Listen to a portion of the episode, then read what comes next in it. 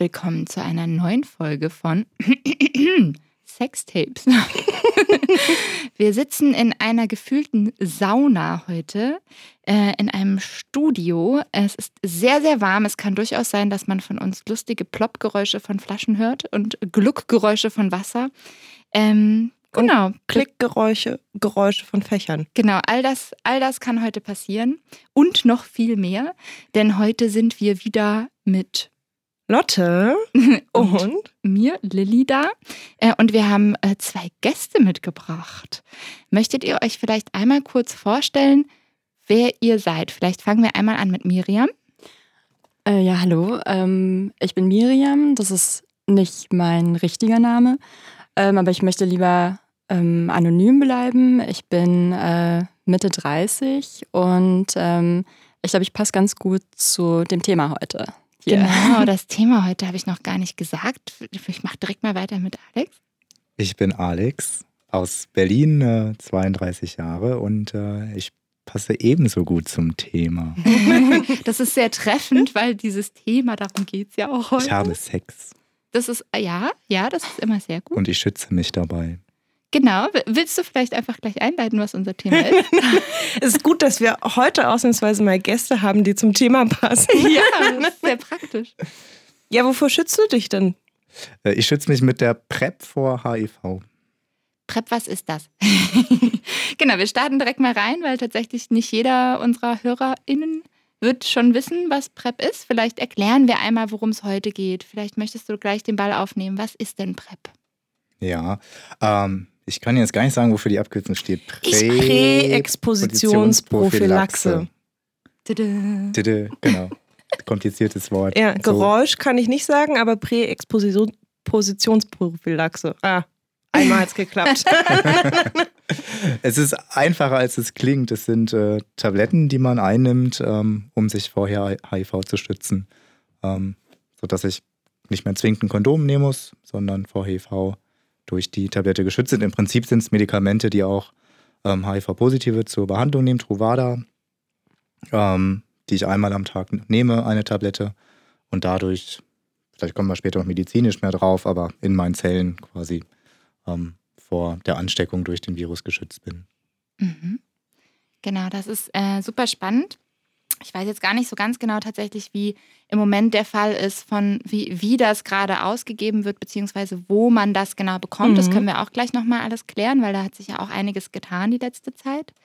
Ähm, Aber wir können ja jetzt nochmal genau sagen, genau das ist unser Thema. Mhm. Also wir haben hier mit Miriam und Alex zwei Menschen sitzen, die die PrEP nehmen, um sich vor HIV zu schützen.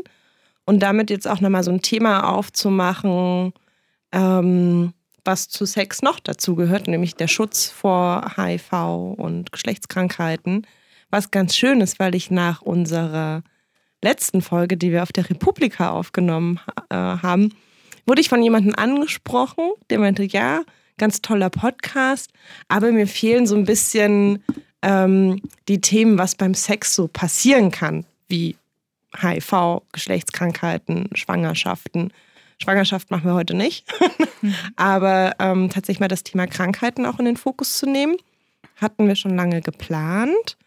Und dann äh, haben wir uns auf die Suche begeben nach zwei Menschen, mit denen wir darüber sprechen können, weil das Thema ähm, ganz spannend ist, ähm, weil es relativ neu ist, mhm. neben dem Kondom als mögliche Schutzmethode. Ähm, und was uns, mich so ein bisschen angestachelt hat, dass ähm, wir mit Miriam ja auch eine Perspektive haben, die vielleicht auch für die Menschen, die die PrEP schon kennen, relativ neu ist. Also PrEP wird oftmals in Alex macht lustige Schwitzgeräusche auf dem Lederstuhl. Ich bewege mich jetzt nicht mehr. Ja, ist okay. Nee. Ähm, ganz lange erstmal nur so, ja, das ist nur ein, ein Thema für Männer, die Sex mit Männern haben. Hm. Aber die Konstellation wird heute zeigt ja, ja dass es nicht nur ein schwules Thema ist. Ja, absolut. Oder ja, aber das ist auch was, was, was ich ganz häufig ähm, erfahre, dass die meisten meiner Partner zumindest noch nie von der PrEP gehört haben. Also ähm, als Frau, die äh, hauptsächlich Sex mit Männern hat, ist es sowas, ähm, wenn ich darüber spreche mit, äh, mit Partnern oder potenziellen Partnern, dass die meisten äh, hören das zum ersten Mal. Und dann muss ich auch immer erst erklären, dass es so in der Gay-Community schon viel länger ähm, ein Thema ist und auch schon länger genutzt wird. Und das ist eigentlich, also ich finde, es ist schade, dass es ähm, unter Heteros oder ähm, ja, Menschen, die ähm, Heterosex haben, dass es einfach noch nicht so im Fokus ist und vieles noch nicht mal wissen, dass es eine Möglichkeit ist, sich zu schützen. Das, weil es ist ja nicht für jeden, aber zumindest, dass man weiß, man hätte die Option, finde ich, wäre schon cool, wenn das einfach mehr Leute wüssten. Und, ja. Ich habe gleich eine Frage. Wann habt ihr, also vielleicht gleich erstmal an dich die Frage, wann hast du das ja. erste Mal davon gehört? Ähm, ich glaube, das war so vor anderthalb Jahren. Da habe ich ähm, mich ziemlich äh, doll mit dem Thema beschäftigt an sich, mit, mit HIV und mit Schutz. Ähm, und ich hatte so ein bisschen so ein ähm, HIV-Scare, dass ich einfach so Symptome hatte, die ähm, für mich so in die Richtung gingen, das könnte eine, eine, ähm, Neu eine Infektion sein und ich hatte auch ein, ein bisschen Risikokontakt davor. Und da habe ich dann angefangen, mich ähm, mehr damit zu beschäftigen und dann auch Tests gemacht. Und ich glaube, im Zuge dessen, dass ich mich mehr mit HIV beschäftigt habe, bin ich dann auch auf die PrEP gekommen als Möglichkeit, ähm, sich zu schützen, wenn man HIV-negativ ist. Und das kam für mich dann auch absolut in Frage, weil ich dachte, dass ähm, also so eine emotionale Aufregung und so ein Stress, wenn ich das vermeiden kann, möchte ich das irgendwie auch machen und mich eben mehr schützen, als ich es damals gemacht habe. Ja. Alex, wann hast du das erste Mal von der PrEP erfahren? Ich glaube, bei mir ist es schon gut zwei Jahre her, zwei bis drei Jahre. Da war es in Deutschland noch nicht so verbreitet, funktionierte aber schon in Amerika, Großbritannien, in Frankreich war es auch schon quasi eher. Das heißt, es waberte schon durch die schwule Community. Ähm, kam auch in Deutschland immer mehr an. Damals musste man die Medikamente noch kompliziert über, über Großbritannien bestellen. Mhm. Können wir vielleicht nachher nochmal drüber reden.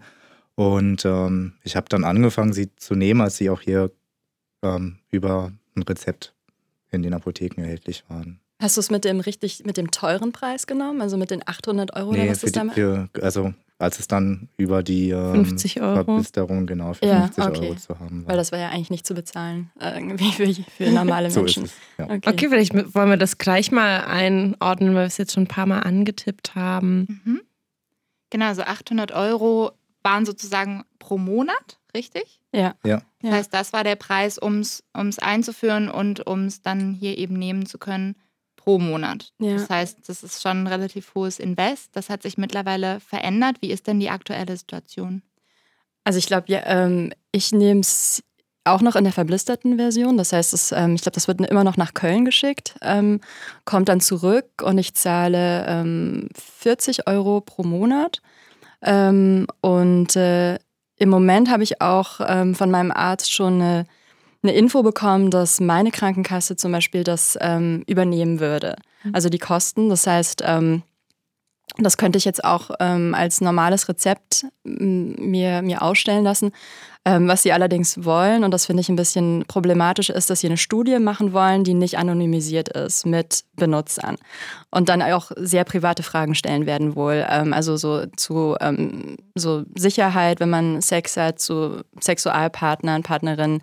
Und da weiß ich noch nicht, ob ich das machen möchte oder einfach weiterhin als Privatrezept. Mhm. Also im Moment mache ich es auf Privatrezept und zahle ja 40 Euro für einen Monat. Also das ist machbar, aber eben 800 Euro, ich glaube, das war bis 2000, November oder so 2017, das ist einfach utopisch. Das hat niemand, ich glaube, hat, hat sich kaum jemand leisten mhm. können. So. Vielleicht müssen wir das nochmal ein, also so die, die aufdröseln zeitlich. Mhm. Also tatsächlich war es bis November, September 2017 so, dass die PrEP in Deutschland 800 Euro die Monatspackung gekostet hat.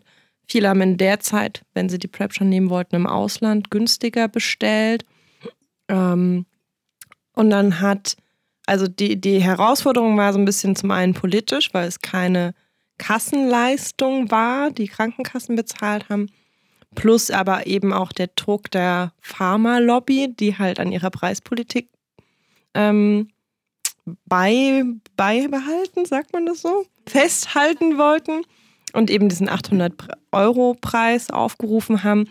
Und dann gab es einen findigen Apotheker aus Köln, der das geschafft hat, durch diese Verblisterung, deswegen sprechen viele auch von dieser Blisterprep, also eine Neuumverpackung, ähm, so eine kleine, wie so eine eine Lücke zu finden im System, dass eben, also die Angst der, des, des Herstellers des Präparats war, wenn wir das jetzt für die PrEP den Preis senken, können wir ja auch für die, für die HIV-Therapie nicht mehr den Originalpreis abrufen. Mhm. Also die 600 bis 800 Euro, die das waren.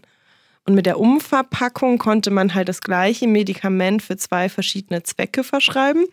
Äh, die 600 bis 100, 800 Euro, die von der Krankenkasse übernommen werden für äh, die Behandlung von HIV, wenn man HIV-positiv ist, bleiben. Und die Pharmafirmen machen das Geld, was sie machen wollen damit. Und durch die Verblisterung kann es aber für den Zweck der Prophylaxe anders verschrieben werden. Und da konnte halt ein niedriger Preis ausgehandelt werden, der erst 50 war, jetzt ungefähr 40 Euro ist. Und ab, ich glaube, so Herbst, Winter soll es dann auch eine Leistung der gesetzlichen Krankenkassen werden. Also hm. das hat sich auch politisch nochmal verändert. Genau. Was, was eigentlich verrückt ist, oder? Dass das ein und selbe Medikament ja. nur für verschiedene Zwecke plötzlich einen anderen Preis hat. Der Hintergrund vielleicht nochmal war sogar tatsächlich ganz lustig, weil in Deutschland dürfen Apotheken mit Pharmaunternehmen keine Rabatte aushandeln. Mhm. Und so ein Verblisterer gilt als Zwischenhändler, wie auch immer, der darf Rabatte aushandeln. Mhm. Das war eben quasi die geschickte Idee. Aber ich finde es eigentlich bis heute. Es ist schon eine krasse ist schon Geschichte. Eine seltsame Situation, dass ein und dasselbe Medikament, das ist exakt das gleiche, mhm. für die HIV-Therapie, für die Krankenkassen 600 bis 800 Euro im Monat kostet und für die PrEP-User nur noch 50. Also. Ja. Ja, eigentlich auch ein total spannendes Thema, habe ich gerade gedacht. Vielleicht können wir gucken, ob wir im Nachhinein nochmal äh, schauen. Vielleicht gibt es da ja schon, weiß ich nicht, Leute, die sich damit befassen und Petitionen aushandeln, um das zu verändern, bin ich mir relativ sicher. Weil eigentlich ja totaler Quatsch, es geht ja auf Kosten von allen. Genau. Wobei, was man dazu sagen muss, dass eben, also das war so die, die erste, der erste billige Weg quasi in den Markt über diese Verblisterung. Und mittlerweile, das gibt es auch von Ratiofarm, mm. gibt es das äh, gleiche Medikament auch von Ratiofarm und da kostet es 70 Euro. Der Unterschied ist halt immer noch bei dieser Verblisterung, da machen nur bestimmte Apotheken mit. Da muss ich also zu bestimmten Apotheken, die mhm. mit dieser Kölsche Blister einen Vertrag haben, hingehen und, und das da bestellen, ähm, während ich die bei Ratiofarm bei jeder Apotheke nehmen kann. Also in Berlin ist das mit dem Blister kein Problem. Hier gibt es sehr viele Apotheken, die da mitmachen. Wenn ja. ich eher auf dem Land wohne, ähm, ist es natürlich schon schwieriger, an die Blister ranzukommen. Da ist dann die, die Ratiofarm-Lösung. Ja. Allerdings natürlich auch ein bisschen teurer, aber zumindest eh noch leichter zugänglich. Mhm. Ähm, es gibt auch in Berlin, vielleicht ist das noch ganz spannend, ähm, für, für alle, die für die das auch zu viel ist, weil ich finde, ähm, man muss sich das auch erstmal leisten können, ähm, 40 Euro jeden Monat. Es, es, gibt ja auch diese Zentren, ich glaube eins auch in Neukölln oder ich weiß gar nicht, ob es schon mehrere gibt, wo man praktisch hingehen kann und auch äh, te sich testen lassen kann, auch nicht nur auf HIV, sondern auch andere äh, sexuell übertragbare Krankheiten und die auch ähm, Rezepte ausstellen oder das sogar ausgeben. Ich weiß es nicht genau. Aber es gibt Möglichkeiten praktisch für, für Menschen, die ähm, nicht versichert sind oder sich das einfach auch nicht leisten können, ähm, per se, dass sie das ähm, bekommen können. Das ist allerdings, ich weiß nicht, wie oft es das in, in Deutschland sonst noch gibt. Also ich hier meine, das ist ein Berlin, Pilotprojekt in Berlin. Ist oder? es nur hier? Glaub, okay. Also in Berlin, Berlin gibt es auf jeden Fall mehrere dieser Zentren. Okay. Ich glaube, in den großen Bezirken gibt es immer mindestens eins. Ja. Ähm, genau, Die das Zentrum für sexuelle genau. Gesundheit.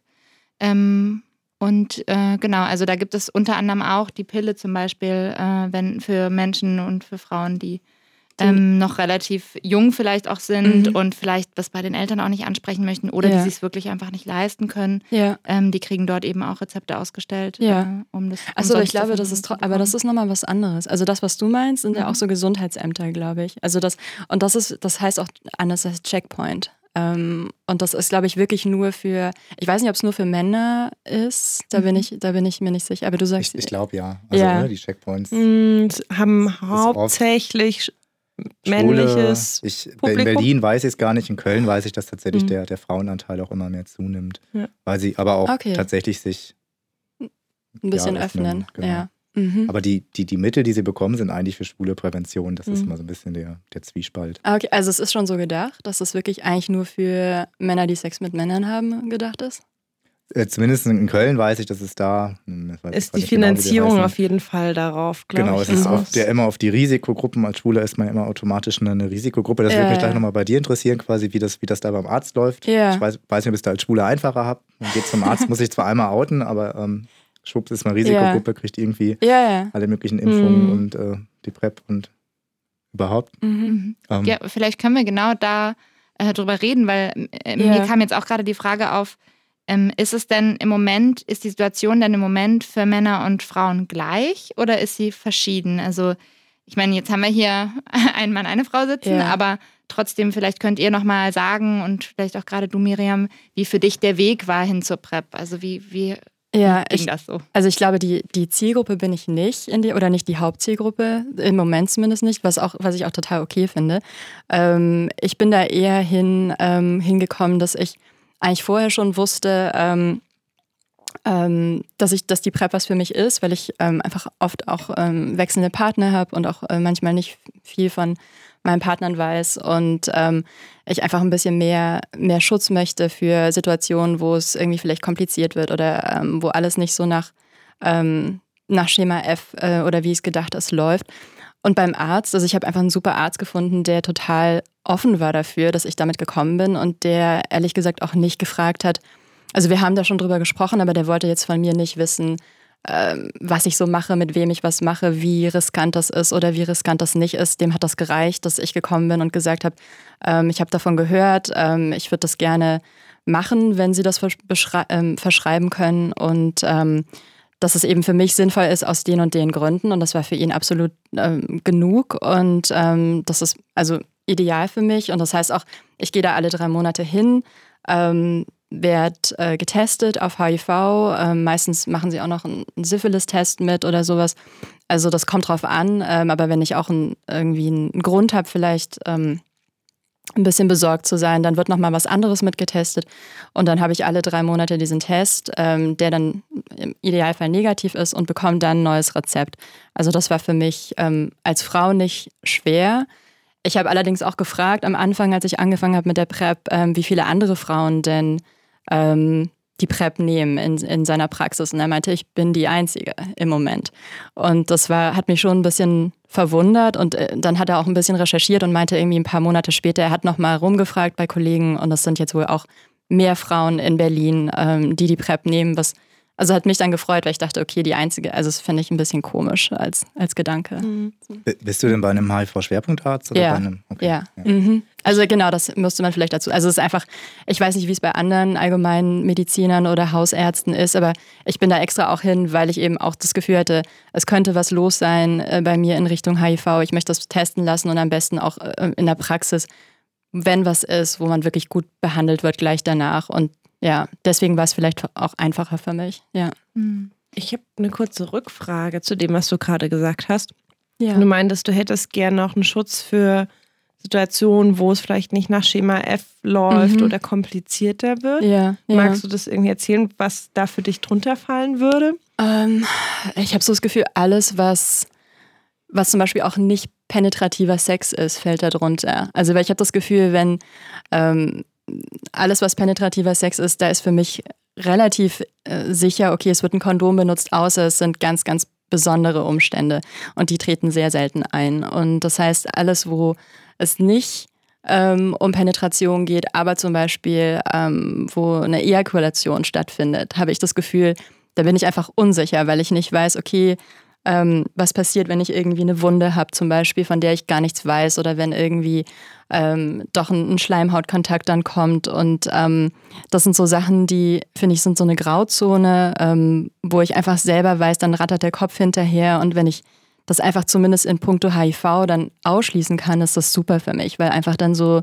ein, großer Bereich erstmal abgedeckt ist, worüber ich mir keine, keine Gedanken Mhm. machen muss. Weil man könnte ja sonst, also ich glaube, es gibt auch einige Menschen, die zuhören, die sagen, naja, warum nehmen die denn nicht einfach ein Kondom? Ist doch Äh, irgendwie genau. super billig, super einfach zugänglich. Ja, ja. Warum machen die den ganzen Schüssel mit Ja.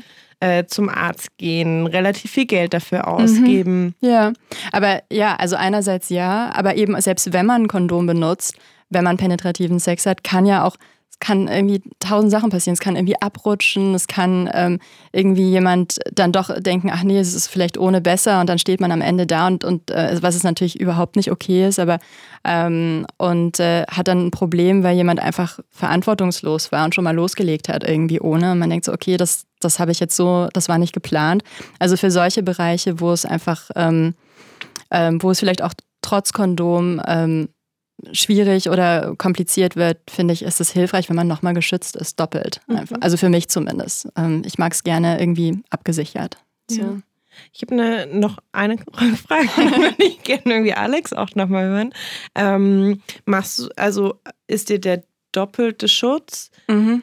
in puncto Schwangerschaft ähnlich wichtig? Also nimmst du auch ähm, die Antibabypille oder ist ah, okay. Aber würde ich, wenn ich ähm, also ich habe sie äh, mehrmals genommen. Ähm, ich habe es jetzt abgesetzt schon lange, weil ich mit den Nebenwirkungen nicht klargekommen bin. Aber wenn sie komplett nebenwirkungsfrei wäre, würde ich es auf jeden Fall auch nehmen. Ja. Mhm. Also das, ähm, aber hormoneller Schutz ist für mich keine ähm, keine Option leider und aus mehreren Gründen und deswegen, aber ja, ich bin auf jeden Fall für, wenn es noch mehr geschützt werden kann, dann dafür. Ja. Vielleicht können wir auch zu Nebenwirkungen dann gleich nochmal kommen. Mhm. ich schreibe gerade schon auf. okay. Genau.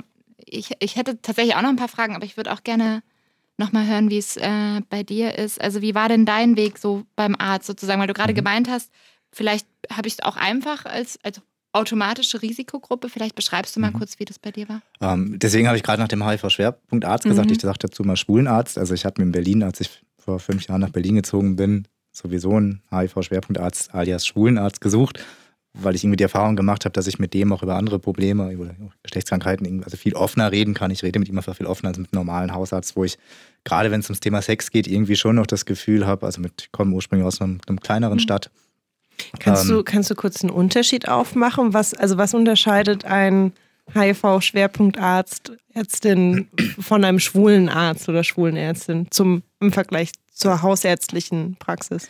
Also ich, ich hätte niemals mit dem, in dem kleineren Ort, wo ich ursprünglich herkomme, mit dem hätte ich niemals so offen über mein Sexleben und, und, und Geschlechtskrankheiten, Risikokontakte gesprochen. Ich glaube, also ich hätte das Gefühl, dass der mich blöd angeguckt hätte, mhm. nach dem Motto, oh Gott, was ist das für ein Perverser?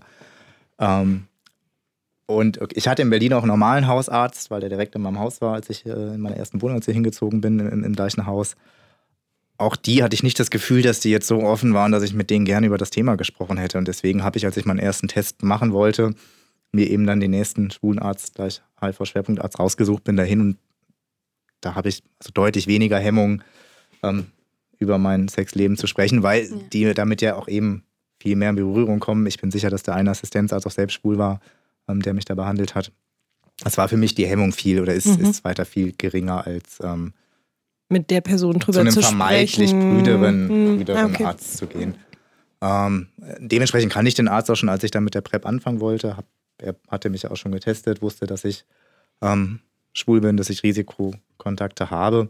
Und von daher war es bei mir auch recht einfach. Also ich habe mir gesagt, ich würde die PrEP jetzt gerne nehmen. Ähm, hat nochmal ein bisschen quasi Risiken abgefragt und dann war eigentlich klar, ja, ich, das kommt für mich in Frage, ist eine sinnvolle, sinnvolle Option. Ähm, habe mir dann verschrieben, was vielleicht, kommen wir ein bisschen zum Medizinischen, wichtig ist tatsächlich, ähm, warum man auch diese Tests braucht. Ähm, man muss halt, bevor man mit der PrEP anfängt, auf jeden Fall sicherstellen, dass man kein HIV hat. Mhm. Weil wenn man eine unentdeckte Infektion hätte, würden die Tabletten, die man nimmt, nicht ausreichen, um die Infektion zu heilen. So und es könnten sich Resistenzen, genau, ja. es könnten sich Resistenzen bilden. Also das ist eigentlich was, was man natürlich unbedingt verhindern will, dass sich ein Virus bildet, der, der Resistenz ist. Das heißt, es ist ganz wichtig, wenn man die PrEP nimmt, dass man eben diese Checks macht, dass man auch ehrlich mit dem Arzt ist und wirklich quasi aussteht, dass man in den sechs Wochen bis drei Monaten, die dieser quasi Zeitraum ist, bis man eine HIV-Infektion erkennen könnte, keinen Risikokontakt hatte. So ehrlich muss, muss man dem Arzt auch sein. Dann wird man auf HIV getestet. Wenn das Ergebnis vorliegt, dann verschreibt er ihm die Tabletten. Ähm, wenn man die gewissenhaft nimmt, besteht keine Gefahr, sich anzustecken. Dann hat man alle drei Monate den, den erneuten Test.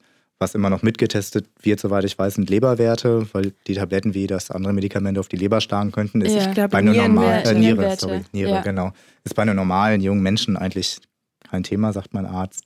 Ähm, und bei mir werden tatsächlich auch die Geschlechtskrankheiten mitgetestet. Ja. Ähm. Aber also sowas auch wie Gonorrhoe? Also genau, also auch?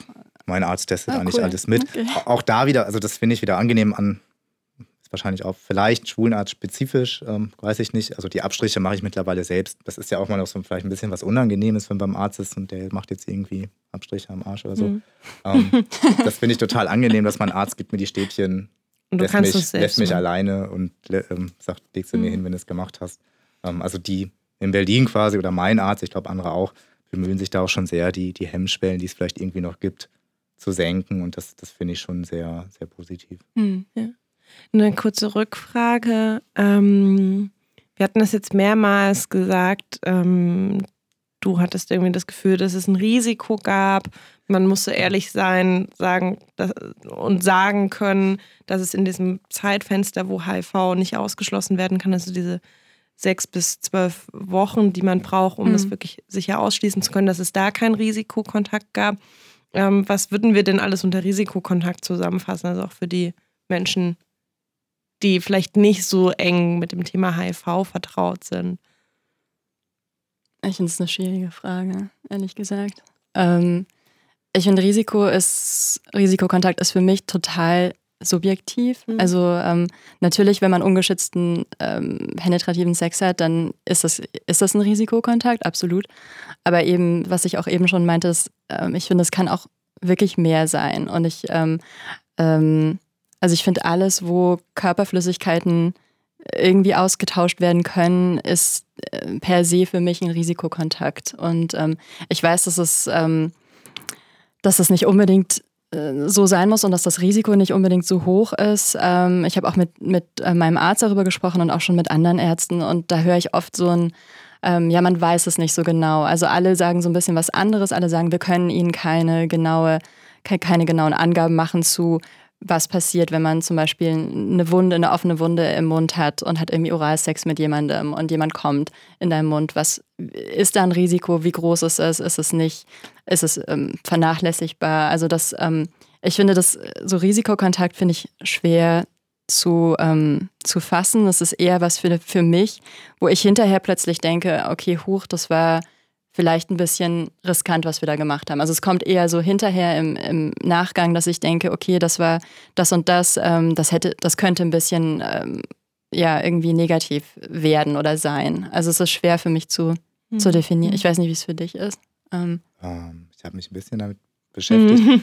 Ähm, also tatsächlich ist eigentlich HIV, sag mal jetzt im Vergleich zu einer Erkältung zum Beispiel, eigentlich ein Virus, der gar nicht so leicht übertragbar ist. Aber das, was du gerade beschrieben hast, würde Mhm. ich ganz klar sagen, ist ein, ist ein Risikokontakt. Also da, wo Ja. irgendwie, also Sperma ist hochinfiziös, Blut, also sag mal, und da, wo auch Wunden sind, wo irgendwie Ja. eine Eintrittsmöglichkeit in den Körper besteht. Deswegen wäre es für mich ganz klar ungeschützter Geschlechtsverkehr. Bei Schwulen ist der passive, weil es da zu Rissen etc. kommt, immer kleinen Rissen kommen kann, sowieso quasi eher gefährdet, aber eben auch das, was du beschrieben hast, wenn ich irgendwo eine kleine Wunde im Mund habe, Ja. blutendes Zahnfleisch und Ja. dann, das, das wäre Ja, schon genau. sehr, sehr ungünstig. mhm. Ähm, Oder man weiß es zum, man weiß es irgendwie Ja. einfach nicht, Wir wie gefährlich das, ist ja. es oder es nicht. ist, also ich, ich hatte, vielleicht war das, also, oder ist mit ein Grund, warum ich mit der, mit der PrEP angefangen Ich habe vorher zweimal die PEP gemacht. Das, das Ah, gab es ja. vorher schon. Das ist quasi die, Die, Die Pille danach. genau.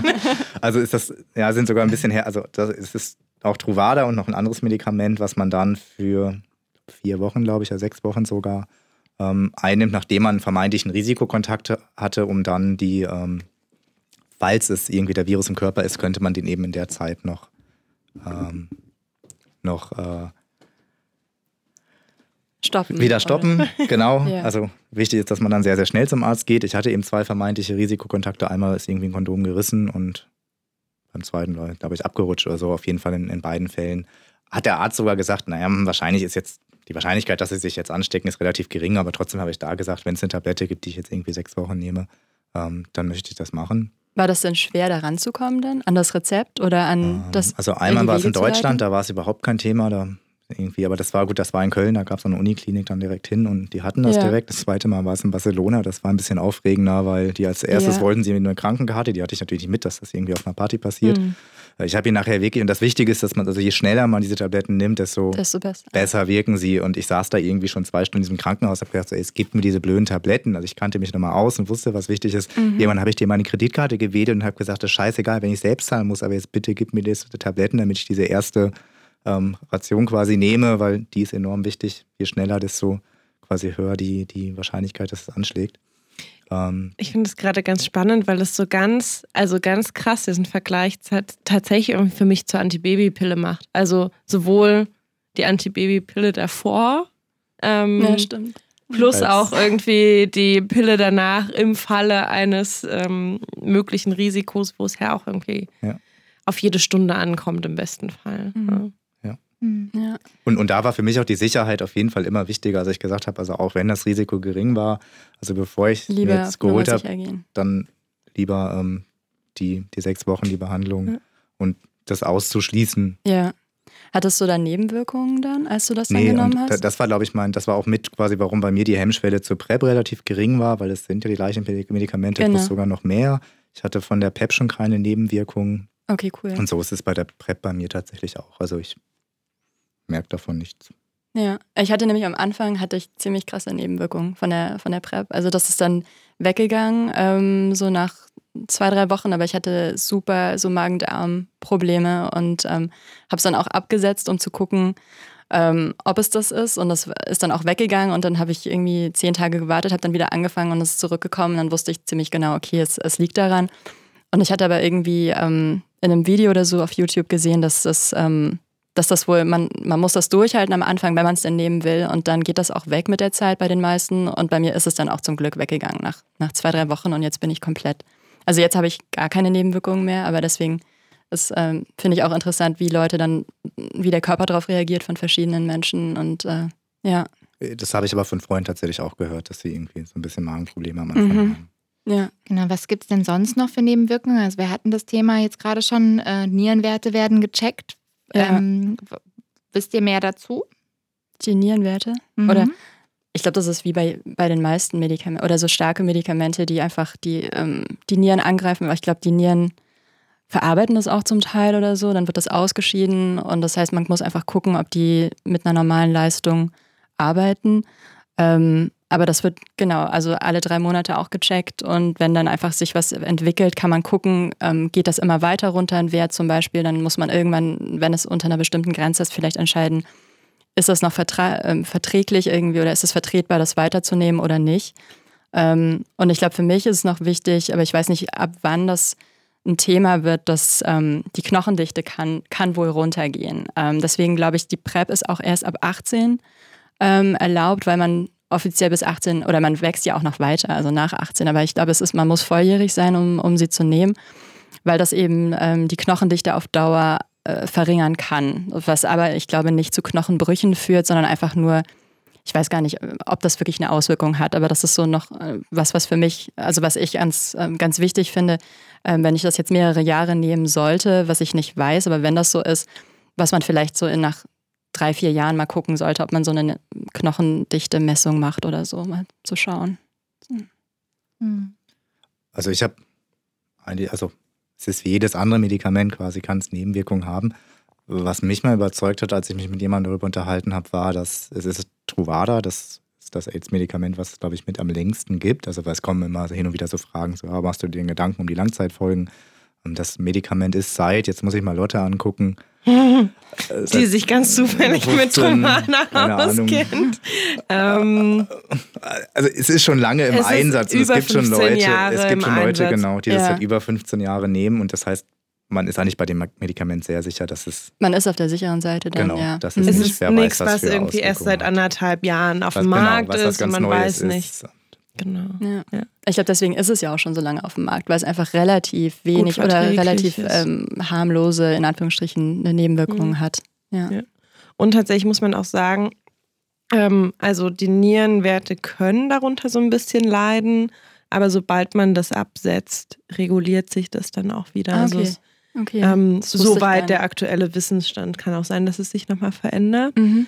Ähm, aber das, was ich gelesen habe, ist, ähm, sobald du es absetzt, reguliert sich das auch wieder nach oben. Ja. Also selbst wenn da Werte mal schlechter werden, bleibt es nicht zwingend auf Okay. dem Okay. Level und kann sich irgendwann wieder ausgleichen. Und das ist für mich, also es gibt ja auch immer dann wieder Leute, die fragen, Herr Wien, jetzt nimmt jeden Tag eine Tablette. Ich nehme sie gar nicht jeden Tag, kann man gleich nochmal erzählen, aber Hm. das du, auch nimmst nochmal jeden, du ja. nimmst jeden Tag eine Tablette irgendwie und Medikament und alles böse und bloß um dich irgendwie zu schützen, nimm doch das, das Kondom und sage ich mal, ja, ich bin jetzt gerade in der Lebensphase, ähm, in der Hochblüte meines sexuellen äh, Lebens, keine Ahnung. Ich, ich, ich warte ja immer noch auf den Tag, wo ich keinen Bock mehr auf Sex habe und irgendwie entspannt im Kino sitze, weiß ich nicht. Ähm, es, ich nehme es eben jetzt kein Sexkino, normales Kino. Ich, ich, ich nehme sie eben jetzt, weil jetzt gerade ist irgendwie eine Phase, da habe ich Sex, da, da schützt es mich. Ich gehe davon aus, dass ich sie nicht ein Leben lang nehme. Ich gehe fest davon aus, dass ich die PrEP irgendwann absetzen werde, weil ich sage, jetzt habe ich gerade, oder ich habe vielleicht einen monogamen, ich habe einen Partner, ist aber eine offene Beziehung. Hm. Vielleicht entscheiden wir uns mal irgendwann zu einer monogamen Beziehung oder ich weiß es nicht. Also sprich, ich kann sie jederzeit wieder absetzen, wenn das Schutzbedürfnis nicht mehr da ist. Und das ist für mich der Unterschied, als wenn ich mich mit HIV anstecke, wo ich eben die Medikamente ein Leben lang nehmen muss. Ja. Ähm, das war für mich nochmal ein wichtiger mhm. Grund. Also natürlich macht, macht man sich Gedanken darüber, bevor man anfängt. Es ist, finde ich, schon ein Unterschied, ob ich ein Gummi überziehe oder tatsächlich jeden Tag eine mhm. Tablette nehme. Ja. Man überlegt es schon, mhm. bevor man anfängt. Ja. Aber das war für mich mit eines der ganz Gründe, dass ich gesagt habe, ich nehme es jetzt in meiner aktiven Sexualphase. Ähm, wenn die Blume verblüht ist, dann. Äh, das dauert noch ein bisschen. Hoffentlich. Dann kann ich es auch wieder absetzen. Ja. Aber ich finde find diese Diskussion schon sehr spannend. Also gerade irgendwie ähm, als, als Mensch, der potenziell schwanger werden kann und irgendwie die Diskussion rund um die Pille mitbekommen hat und mitbekommen, finde ich das schon krass, wieso auch im öffentlichen Diskurs äh, die Diskussion um die PrEP ziemlich verschärft geführt wird. Also mit, warum nimmt man nicht einfach ein Kondom und warum irgendwie ein Medikament mhm. und teilweise ja auch, vielleicht können wir irgendwie auch nochmal auf so Reaktionen von außen später zu sprechen kommen. Mhm. Auch so ein bisschen so eine alles Schlampen außer Mutti-Anschuldigung, ähm, mhm. die ich hauptsächlich aus Erzählungen kenne, die ähnlich waren, als die Antibabypille eingeführt wurde, wo jetzt eine sehr viel kritischere Auseinandersetzung ist, als es in meiner, in meiner Jugend war. Also ich weiß noch, und ich, also die Pille ist, glaube ich, einfach ein viel, viel krasseres Medikament, was so Nebenwirkungen angeht. Und mir wurde die Antibabypille mit 13 verschrieben, mal so eben. Und es war total normal, dass alle pubertierenden ähm, Mädchen irgendwie die Antibabypille bekommen haben, weil sie ja ganz nebenbei noch schöne Haut und große Brüste machte. Mhm. Ähm, wo wenig kritische Auseinandersetzung passiert ist. Und es war so, ja, hier ist noch ein zusätzlicher Schutz vor Schwangerschaften in dem Fall. Kondom ist auch gut in anderen Kontexten, aber am besten irgendwie alles an Schutzmöglichkeiten mhm. abdecken. Mhm jetzt in den letzten Jahren habe ich eine kritischere Reflexion wahrgenommen, so dass man irgendwie das Nebenwirkungen mehr diskutiert werden. Über die, über die bei Antibabypille. der Antibabypille. Ja. Ja. Aber ja, das stimmt. war ganz lange Zeit so ein pff, immer rein damit genau. Ding, was gerade ganz andersrum gedreht wird bei einem Medikament, was erstmal auf dem Papier weniger Nebenwirkungen hat, das im Individualfall wahrscheinlich immer ein bisschen anders aussieht. Ist auch. Ähm, Aber findest du denn, dass der Diskurs um die PrEP viel, also ich finde, ich finde mich schärfer. Finde schärfer im Sinne von, dass er auch kritisch ist? Oder? Ja, also wie kannst du nur? Und ja. das ist also genau dieses, Herr, aber es gibt doch das Kondom. Ja, ja, warum, mhm. ähm, also warum nimmst du nicht einfach das Kondom? Das ist doch irgendwie viel einfacher mhm. und leicht zugänglich. Warum belastest du deinen Körper mit äh, möglichen Nebenwirkungen oder mit überhaupt den Inhaltsstoffen des Medikaments? Ja. Also sehr viel kritischer, als er lange Zeit ähm, zur Antibabypille Ich glaube, das ist auch wurde. so ein bisschen, auch äh, einmal wirklich so, was du schon gesagt hast, so ein bisschen Slut-Shaming, mhm. aber auch, weil es eben weil es sich nicht nur um Heterosex dreht, weil Schwangerschaften mhm. ähm, also ja eigentlich hauptsächlich aus Heterosex ähm, entstehen können und das ähm, die PrEP dreht sich auch nicht nur um schwulen Sex, aber eben ähm, viel auch. Mhm. Und dass es einmal damit zu tun hat, dass es ähm, vielleicht äh, für manche Menschen noch kritisch gesehen wird oder kritischer. Ähm, und aber auch so ein bisschen das, ähm, ja, einfach so ähm, promiskuitiv leben zu können, wenn man das möchte und sich mehr zu schützen, dass das für viele Leute einfach ähm, ja keine, entweder für sie selbst keine Option ist, aber auch, dass sie wirklich denken, dass ähm, ja, möchten Sie, also möchten Sie nicht unterstützen und dass die PrEP eben einfach zusätzlich nochmal ein Handwerkszeug ist, um einfach sicheren Sex oder sichereren Sex zu haben, ähm, was de facto dann auch dazu führen kann, dass man noch mehr Partner hat, ähm, was für viele Leute dann ja ähm, vielleicht keine gute Entwicklung ist. Mhm. Also das höre ich auch, das höre ich auch in anderen Kontexten von Ärzten, ähm, die auch ganz schön so vom, vom Leder ähm, wegziehen. Was so, also wenn man das sagt, dass man die PrEP nimmt, ich habe auch schon gehört, sowas wie, ja, warum benutzen Sie kein Gummi? Dann denke ich so, das ist ähm, meine persönliche Entscheidung. Und erstens geht das niemanden, also keinen anderen Arzt an, außer meinen Arzt, der mir das verschreibt. Ähm, und ich finde das ganz schön, ähm, ganz schön übergriffig, dann irgendwie zu sagen, naja, nehmen Sie doch ein Kondom und das ist einfach, geht niemandem was an, außer mich und dann vielleicht noch meine Partner oder Partnerin. Und ähm, ja, aber das ist eben, also die PrEP gibt einfach mehr Sicherheit für mehr Freiheit. Und das wollen einfach manche Leute nicht, mhm. habe ich das Gefühl. Oder das macht manchen Leuten Angst, was dann passiert. So könnte ich es mir vorstellen. Es fällt halt auch voll in dieses Stereotyp rein. Also ähm, ich glaube, dass das eben so ein bisschen dieses Thema ist, was du gerade sagtest. Ne? Also es ist im Moment eben hauptsächlich in der schwulen Szene verortet mhm. und in einem schwulen Kontext verortet. Und dann passt es natürlich super rein, dass es dann auch noch für Hochrisikokontakte und so mhm. weiter mhm. irgendwie verbandelt ist. Das heißt, äh, wenn ich mir jetzt vorstelle, ich bin, keine Ahnung, konservativer Politiker auf dem Dorf oder so, dann klingeln bei mir natürlich alle Alarmglocken und ich denke, ah ja, genau, diese Schwulen, die immer diese Hochrisikokontakte haben und, und unfassbar viel Sex. Genau, mhm. unverantwortlich, ständig Sex ohne Kondome mit allen Leuten. Ich finde auch dieses Thema ohne Kondome nochmal spannend, weil, mhm. also ich teilweise jetzt eben auch im Zusammenhang mit der PrEP gelesen habe, ich möchte lieber kein Kondom benutzen oder ich kenne es auch, dass es im, eben gerade ähm, für Schwule in meinem Umfeld auch wirklich so ein, wenn ich mal kein Kondom benutzen möchte, ähm, was ich ganz interessant finde, weil für mich zum Beispiel ist es völlig klar, dass ich immer diesen zusätzlichen Schutz haben möchte. Also mhm. genau wie wir es gerade hatten, also je mehr Schutz, desto besser irgendwie. Und ähm, ich ja, genau. Also Aber zusätzlichen Schutz, also zu, zu was? Also zusätzlich im Sinne von, wenn ich die PrEP nehmen würde, dann möchte ich auch doch nicht noch aufs Kondom verzichten, sondern dann habe ich ja eine Ergänzung sozusagen. Beides, ja. ja. Genau, mhm, genau wie ja. bei der Antibabypille mhm. auch. Ich mache dann eins, aber ich kann doch auch beides machen. Vor allem, weil die PrEP ja auch nicht vor anderen sexuell übertragbaren Krankheiten schützt. Also man kann ja einfach, äh, man kann das Kondom weglassen, man bekommt, oder man kann sich nicht mit äh, HIV anstecken, aber man kann sich äh, potenziell mit anderen Sachen anstecken, mit Chlamydien oder Syphilis oder äh, HPV, was auch immer. Ja. Ähm. Also ich glaube tatsächlich in der Schwulenszene ist es mehr verbreitet, so wie du sagst. Also viele, die die PrEP nehmen, wollen dann auch aufs Kondom verzichten. Ich bin da vielleicht nicht der ganz typische PrEP-User, weil tatsächlich, also mir ist es egal. Ähm, wenn jemand kein Kondom nutzen will, dann bin ich durch die PrEP geschützt wenn jemand Kondom nutzen will, zum Beispiel mein Freund will aus hygienischen Gründen ein Kondom benutzen, also mit meinem Freund habe ich nur mit Kondomsex. Ähm, Würde man wahrscheinlich selbst, dann auch erstmal nicht vermuten in der Konstellation, genau, oder? Genau, mich selbst stört das Kondom beim Sex gar nicht. Ähm, von daher bin ich da offen. Was mir bei der PrEP aus, aus meiner Sicht wichtig ist oder warum ich auch damit angefangen habe, ich habe den Schutz selbst in der Hand. Also ähm, als passiver Schwuler ähm, was heißt bin ich passiv? Analsex passiv. Also du wirst anal penetriert. Genau. ähm, ist es schon, vielleicht also, nicht alle, die zuhören. Ja, das stimmt. Das stimmt. ähm, ist es schon eher so, dass also der Aktive zieht das Kondom drüber und, und, und, und nutzt es. Ähm, mhm. Und mit der PrEP tatsächlich habe ich das erste Mal selbst die Möglichkeit, mich zu schützen. Ähm, von daher, ich glaube auch, also jedes, es ist wirklich eine sehr individuelle Entscheidung. Ich habe es zum Beispiel gemacht, weil ich ganz gerne mal in, in den KitKat Club ins Kitty gehe oder ins Berghain und durchaus da auch mal im Darkroom vorbeischaue. Ähm, oder im, ins Lab, das ist äh, auch ein, im Prinzip ein, ja, ein schwuler Sexclub hier in Berlin. Ähm, dann nutzen nicht mehr viele ein Kondom. Ähm, und ich bin so? da auch, ja, es ist so. In Berlin ist es relativ ist es so, dass die Mehrheit eigentlich kein Kondom mehr okay. nutzt. Aber gerade dann ähm, bei so Kontakten, wo man nichts weiß voneinander?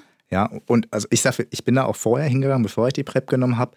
Da war es für mich nicht so entspannt, weil tatsächlich, also dann hatte ich immer das Kondom mhm. im Socken und irgendwie, ähm, sag mal, wahrscheinlich hat sogar die Hälfte der, der Tops irgendwie, mit denen ich was machen wollte, als ich das Kondom zog, sich umgedreht und ist dann halt zum nächsten gegangen, der, der auch ohne macht, weil es tatsächlich einfach viele gibt, für die das irgendwie. Wie funktioniert denn die Aushand? Also ich habe ich hab irgendwie auch eine, eine Szene aus meiner sexuellen Biografie gerade vor Augen, wo das ganz spannend wäre. Aber wie hast du Aushandlungsprozesse also, da wahrgenommen? Vorher war es so, dass ich tatsächlich das Gummi quasi aus den Socken gezogen habe, hingehalten habe und gesagt, hier nur mit Gummi. Mhm. Hm, viele haben es genommen und, und benutzt, andere sind weggegangen. Für mich kam dann dazu, dass wenn ich irgendwann alkoholisiert bin und tatsächlich, und es gab Risikosituationen, wo ich dann nicht mehr so drauf geachtet mhm. habe und mir ziemlich sicher am nächsten Morgen war, dass es da durchaus auch mal einen Sex ohne Kondom gab. Ähm, wo ich, ich hatte dann ja gelernt, so, also ja, es war ein Risikokontakt, also es war schon scheiße, bin dann auch entsprechend zum Arzt, habe mich, hab mich testen lassen. Ähm, und das war für mich eigentlich mit ein Hauptgrund, die PrEP zu nehmen, weil seitdem kann ich das deutlich entspannter machen. Also ich weiß für mich, ich bin vor HIV geschützt. Ähm, seitdem muss ich es auch nicht mehr aushandeln. Also ich spreche da jetzt auch mit keinem drüber. Wenn der Aktive kein Kondom benutzt, ähm, muss ich mit dem jetzt nicht aushandeln und sagen, übrigens, du kannst mich ohne Kondom ficken, mhm. weil ich bin auf PrEP. Mhm. Ich für mich weiß ja durch die regelmäßigen Tests, dass ich keinen HIV habe, wahrscheinlich auch nichts anderes habe, weil im Zweifel habe ich mich sogar erst ein, zwei Wochen vorher testen lassen und weiß, dass ich clean bin und weiß, damit zumindest mit HIV kann ich nicht anstecken. Und damit ist das für mich und für mein Gewissen fein. Ich weiß, er kann mich nicht anstecken, ich kann ihn aber auch nicht anstecken. Mhm. Da muss ich das mit ihm nicht aushandeln. Passiert sowieso im Darkroom nicht. Mhm. Also ähm, da fange ich keine Diskussion ja, an. Ja. Welche Safer Sex Praktik machst du denn? ähm, das ist im Online-Chat schon eher, aber in, in dieser Darkroom-Szenerie mhm. ist es nicht so. Wir hatten das ja irgendwann mal, wir hatten das in unserer Pornceptual-Folge, glaube ich, auch angesprochen. Mhm. Also äh, für euch, um euch auch ins Boot zu holen. Lilly und ich waren vor, weiß ich nicht, zwei, zwei Jahren. Ähm, das erste Mal auf der Pornception und ich bin relativ unverhofft im Darkroom gelandet. also ich habe es einfach vorher. Bin Haben wir uns getroffen? Vielleicht. ähm, ich hätte es halt vorher, glaube ich, nicht gedacht, dass ich das spannend finden könnte und fand es dann ganz spannend und war dann aber herausgefordert durch die Situation, dass ich irgendwann einfach nicht mehr einschätzen konnte, weil zu viele Menschen im Spiel waren, was mir jetzt gerade wohin geschoben wird und ob da Kondome drüber sind. Mhm. Also ist das irgendwie, sind das noch zwei Finger? Ist das irgendwie vielleicht schon ein Schwanz? Ist das. Ja. Ähm, und ich dann mich sehr schnell aus der Situation rausgezogen habe, weil ich gemerkt habe, okay, gerade fängt an, mein Kopf zu rattern und ich kriege irgendwie Angst, dass ich hier irgendwie mit ähm, einer Geschlechtskrankheit oder im blödesten Fall HIV rausgehe. Mhm. Und dann wäre irgendwie die PrEP ziemlich gut gewesen. Also genau. dann. Mhm. Also das ist im Prinzip genau mein, mein Fall, warum ich es für mich einfach wirklich mhm. gut fand. Und ich meinte eben schon mal, ich nehme nicht mal jeden Tag eine Tablette, sondern ähm, ich habe jetzt gar nicht so viele Dates. Ich habe ja einen Freund, der ähm, sorgt erstmal für die Grundbefriedigung.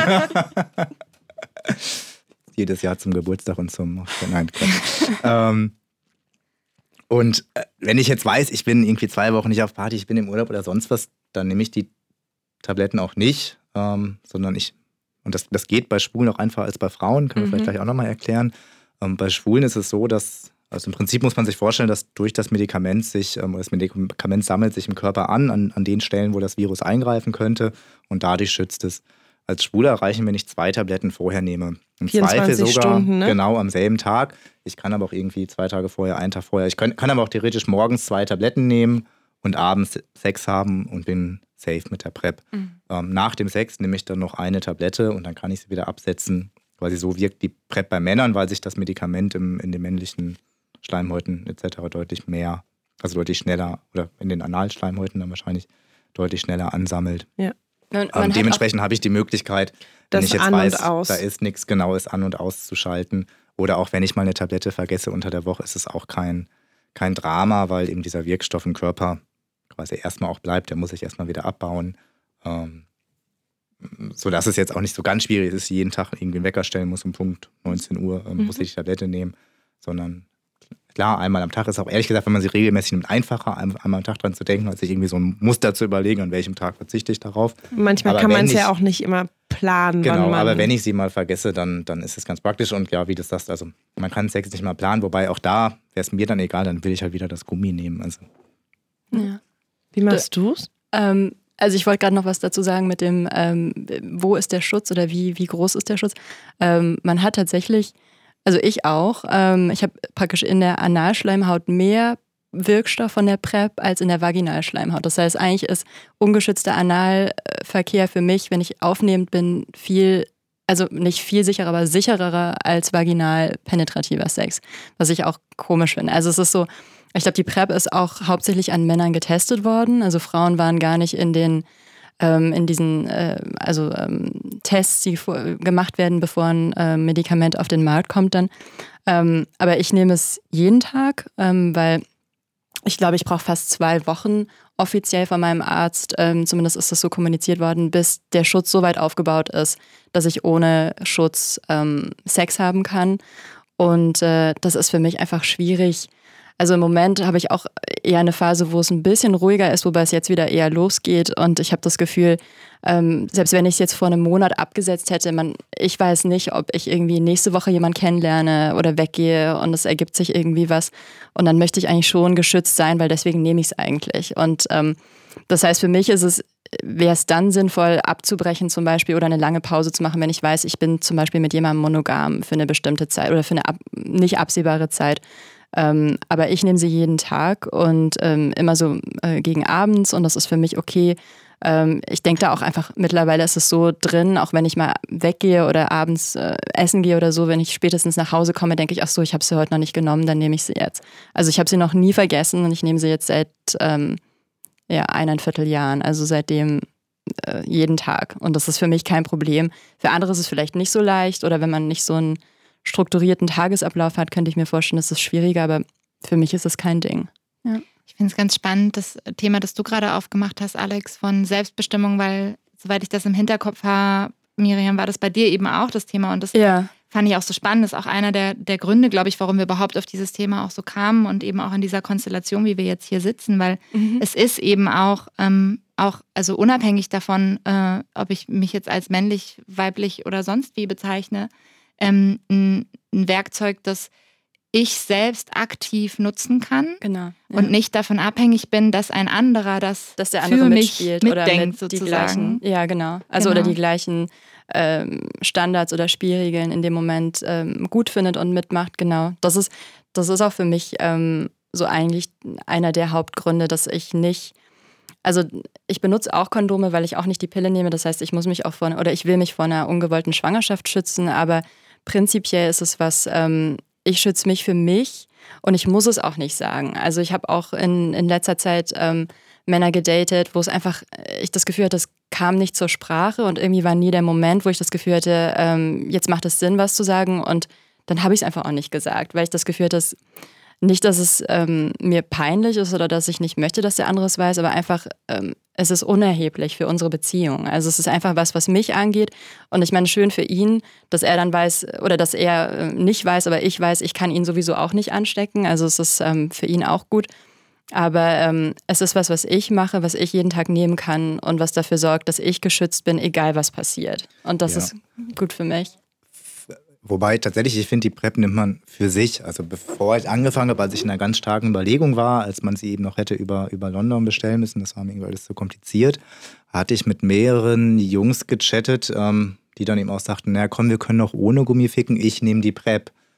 Dann habe ich gesagt, schön, das, das ist ja schön für dich, dass mhm. du sie nimmst, aber ich kenne dich gar nicht. Also das muss ich dir jetzt erstmal glauben. Mhm. Ja, ich kann dir auch die Tabletten zeigen. Ich habe da zwei zu Hause. Gesagt, also selbst das, ja, ja also ich, ich, wenn ich jetzt jemanden kennen würde, kein Thema. Aber wenn ich jemanden nicht kenne, wäre mir das ehrlich gesagt zu wenig. Also, dass der Gegenüber behauptet, ich, ich nehme die PrEP. Nehm also deswegen, also ich finde, die PrEP nimmt man vor allem tatsächlich für sich, um mhm. sich selbst zu schützen.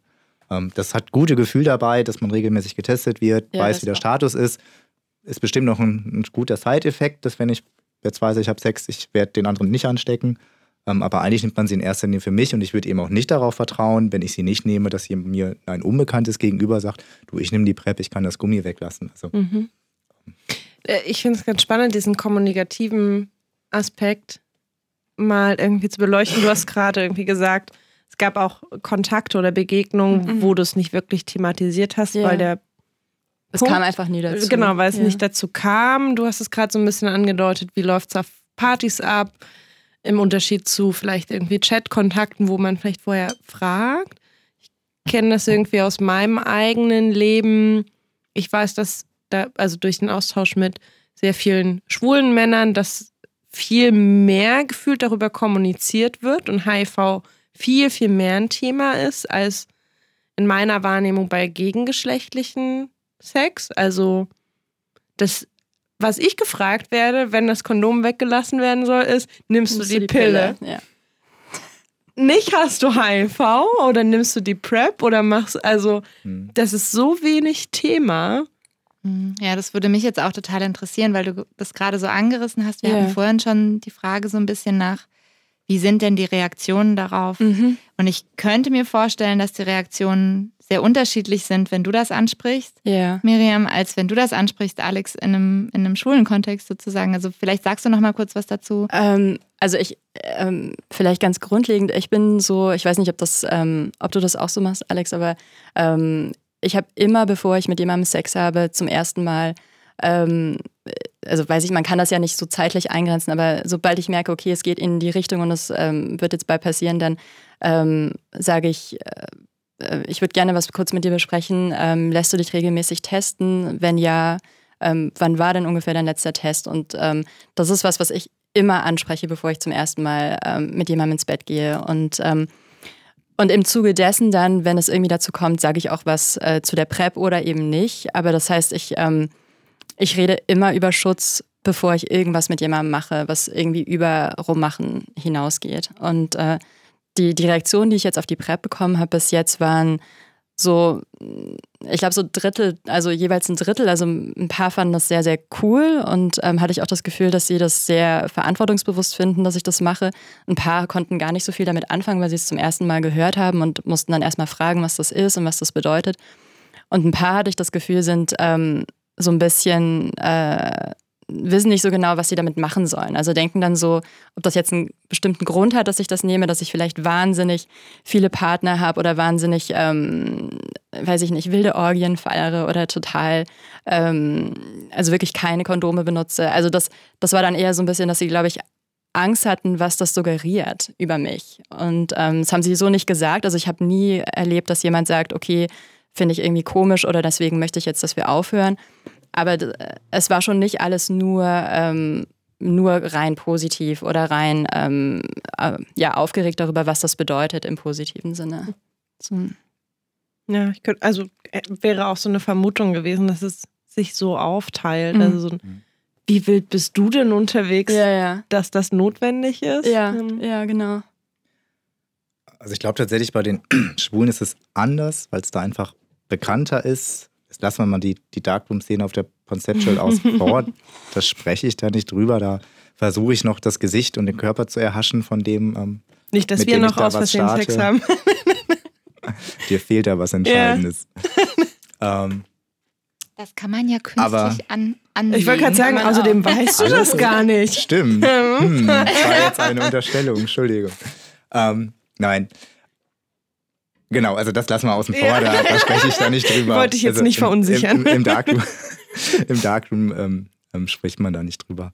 Ähm, das heißt, bei mir ist es eher quasi, wenn ich, wenn ich chatte, und da ist es mittlerweile, da bin ich auch ganz froh, dass es so ist, so dass die schwulen Chatportale, ich sag mal die großen wie Gay Romeo oder Grindr, ähm, die hatten vorher schon immer eine Safer Sex Auswahlmöglichkeit, die da hieß ja, nein, vielleicht, so ungefähr. Und für, für mich war dann spätestens, nachdem ich die PrEP genommen hatte, immer, immer unklar, ja, was schreibe ich denn da jetzt rein? Safer Sex, ja, weil die PrEP ist für mich Safer Sex.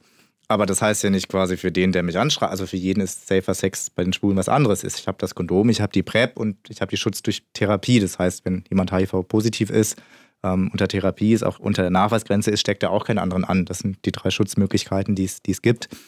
Ähm, und ich bin total froh, dass, ich glaube, seit einem halben Jahr oder einem guten halben Jahr mittlerweile die, die Spulenportale eben die Auswahl zulassen, Safer Sex Option und dann auszuwählen, was ist denn meine Option, das Kondom, die PrEP, Kondom und PrEP, kann man, glaube ich, bei Goromio auch auswählen.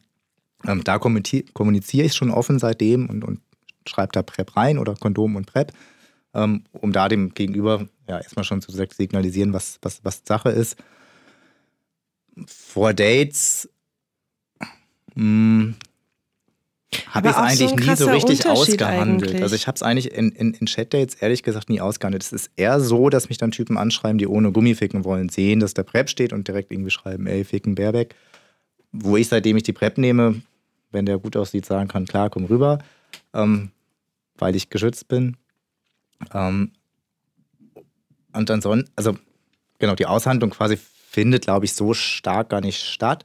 Zumindest in Berlin ähm, ist das Thema irgendwie, glaube ich, sehr, sehr bekannt. Das mag sich ändern, wenn man jetzt irgendwie ins Ländlichere kommt, wo es nicht so verbreitet ist. In, in Berlin ist es, glaube ich, einfach bei vielen mhm. bekannt und wird auch von vielen genommen. Ähm, aber was, darf was, ich kurz ja. was fragen? Ähm, aber sprichst du denn dann bei solchen Dates, zum Beispiel, wenn, äh, wenn der andere sagt, ich möchte ohne Kondom Sex haben, redet ihr dann trotzdem vorher nochmal über andere sexuelle übertragbare Krankheiten oder ist es dann, wird darüber nicht geredet? Also ich mache es jetzt nicht bewusst, weil Ja. mh, wenn ich mir einen Tripper hole, wäre es mir sag mal, einigermaßen egal, Egal. weil beim nächsten Check ähm, bekomme ich es raus und nehme dann Antibiotikum. Gut, Ja. Vielleicht ein bisschen ärgerlich, aber sag mal, es geht. Ich kann es relativ gut grad- behandeln das lassen. wäre auch so eine Frage gewesen, wie ihr Ähm, mit anderen Geschlechtskrankheiten wenn- umgeht. wenn es, wenn es zustande kommt, klar ist auch schon passiert, dass man irgendwie fragt, so du, wann war denn dein letzter Test? Beziehungsweise Mhm. wenn man vielleicht sogar gesagt hat, ey, ich nehme die PrEP, gut, dann bietet es sich auch anzufragen, ja, wann hast du dich das letzte Mal testen lassen? Dann sagt Ja. er irgendwie vor drei Wochen. Gut, seitdem kann er auch schon, wer weiß, was gemacht haben und sich das nächste eingefangen haben. Also ja. hm, das sagt mir, geh nicht aus, vielleicht weiß ich nicht, ob die Schwulen, Also mit das denen ist gar ich nicht so ein Sex habe, wichtiges generell Thema dann. häufiger Sex haben. Aber für mich ist es nicht so ein wichtigen, wichtiges Thema. Mhm. Ähm, ich habe tatsächlich, auch seitdem ich die PrEP nehme, zwei Geschlechtskrankheiten gehabt. Ich glaube, vorher hatte ich irgendwie mal eine. Ähm, ja, also das Risiko ist natürlich höher. Mhm. Aber eben, also ich gehe damit relativ locker um, weil ich sage mir, also eine andere Geschlechtskrankheit kriege ich eben, kann ich sehr gut behandeln lassen. Ja, genau. Wenn ich jetzt merken würde, dass ich alle drei Monate beim Arzt irgendeine Geschlechtskrankheit anschleppe, dann würde ich mir Wär's Gedanken über meinen anderes? Slutty, weiß nicht, Status machen, keine Ahnung. Nein, und da, da würde ich mir vielleicht schon nochmal Gedanken machen, ob nicht das Kondom wieder die bessere Möglichkeit ist, als jetzt irgendwie ständig Antibiotika zu nehmen. Da das Mhm. aber nicht der Fall ist, ähm, gehe ich damit relativ entspannt um. Und es gibt, glaube ich, aus, aus Großbritannien auch Studien, die tatsächlich belegen, da wo die PrEP weit verbreitet ist in der schwulen Community und eben viele sich regelmäßig testen lassen. Das ist ja ein Vorteil der PrEP, dass ich, wenn Ja. ich die Medikamente bekommen will, beim Arzt mich wieder nach drei Monaten testen lasse. Ja. Dass da sogar die Infektionszahlen zurückgehen. Ja, weil viele wissen, es gibt ja auch Sachen, die, also äh, Krankheiten, die keine Symptome machen oder einfach sehr diffuse Symptome. Das heißt, manche haben auch irgendwas, Genau, also eigentlich wissen eine- es gar viele nicht. Geschlechtskrankheiten Ähm, quasi merkt man nicht. Und ja. wenn ich mich gar nicht testen lasse, weil ich immer das Kondom nehme und mir das Testen vielleicht gar nicht wichtig ist, Ja, ähm, Und manches und das ist ja Kondom auch hilft trotz, ja auch nicht bei allem. Ja, genau. Also, genau. so, also so bei äh, Chlamydien, glaube ich, auch, HPV.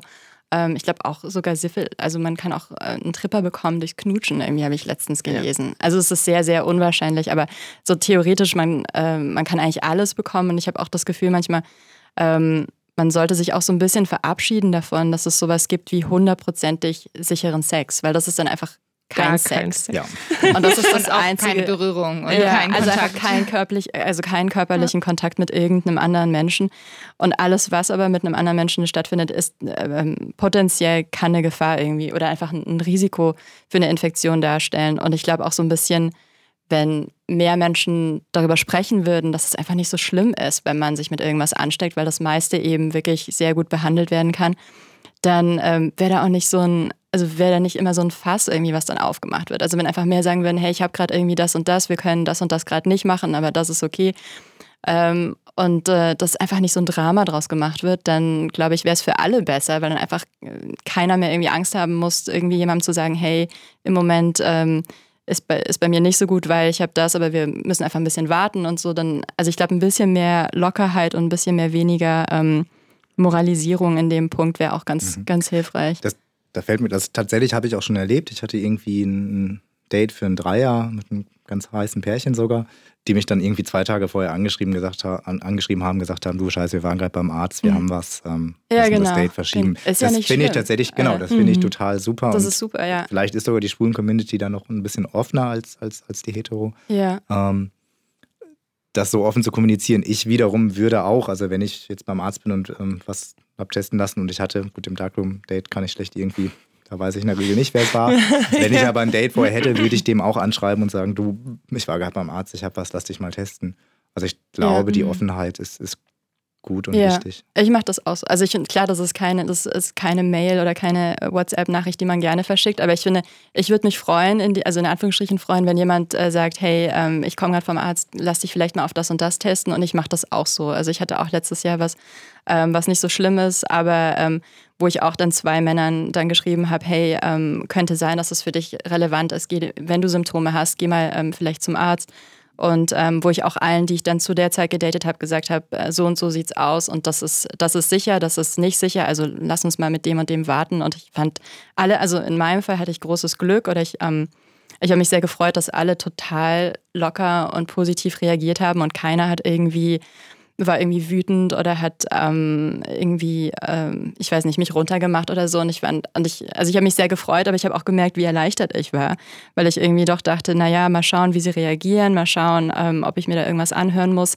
Und ähm, dass ich eben doch so ein bisschen Angst davor hatte, wie ist die Reaktion. Also dass es eben nicht normal ist für, oder zumindest nicht, noch nicht normal ist, dass ich denke, okay, alle sind cool damit und alle gehen locker und rational damit um. So. Ich finde das einen total spannenden Punkt, ähm, was du gerade jetzt auch nochmal gesagt hast mit dem, äh, wenn viele äh, Männer oder Menschen äh, die PrEP nehmen, dann lassen sich ja auch viele testen. Weil ich vorhin bei dem Thema ähm, eben, also im Darkroom nimmt mittlerweile keiner mehr Kondom so. Direkt natürlich aufgeschreckt bin und dachte, ach du Schande, das ist ja eigentlich auch nicht das, was, was gewollt ist. So. Eigentlich ist das doch genau das Gegenteil von dem, was wir wollen. Wir wollen ja eigentlich mehr Schutz und nicht weniger Schutz mhm. sozusagen. Ähm, von dem her finde ich das einen total interessanten Punkt. Also, weil ja, daran hatte ich gerade nicht gedacht. Also, wenn jemand eben sich auch damit auseinandersetzen muss, häufig zum Arzt geht, hat man insgesamt vielleicht auch nochmal eine ganz andere ja. Einstellung dazu. Man entdeckt es eher mhm. und das Verrückte ist, ganz ehrlich, es war vor der PrEP nicht viel anders. Mhm. Also der Anteil von Kondom-Usern war ein bisschen höher, aber es wurde auch schon vorher sehr viel ohne Kondom mhm. gefickt, mit dem Risiko, sich anzustecken. Ähm, von daher sehe ich die PrEP, was das angeht, wirklich als sehr, sehr, sehr wertvoll, weil es mhm. eben eine mhm. zusätzliche Schutzmöglichkeit gibt, ist, die eben, ich habe ja gerade Situationen ge geschrieben, wo man mit dem Kondom eben nicht für den eigenen optimalen Schutz sorgen kann. Und da ist es einfach eine super ergänzende Safer Sex Methode. Mm, ich würde ganz gerne noch äh, auf was eingehen, was du vorhin gesagt hast, weil ich mir ziemlich sicher bin, dass viele unserer HörerInnen das nicht wissen, ähm, dass man, selbst wenn man äh, HIV hat, mit Medikamenten nicht ansteckbar ist oder unter der Nachweisgrenze ist. Äh, das ist was, das haben, haben wir wahrscheinlich viele noch gar nie gehört, wenn man sich damit nicht viel auseinandersetzt. Also wir hören jetzt auch, viele haben sich mit der PrEP nicht auseinandergesetzt, ja. etc würde ich hier gerne nochmal so ein bisschen sagen. Also wenn ihr das noch nicht wusstet, das, das ist so übrigens. Jetzt wisst ihr es.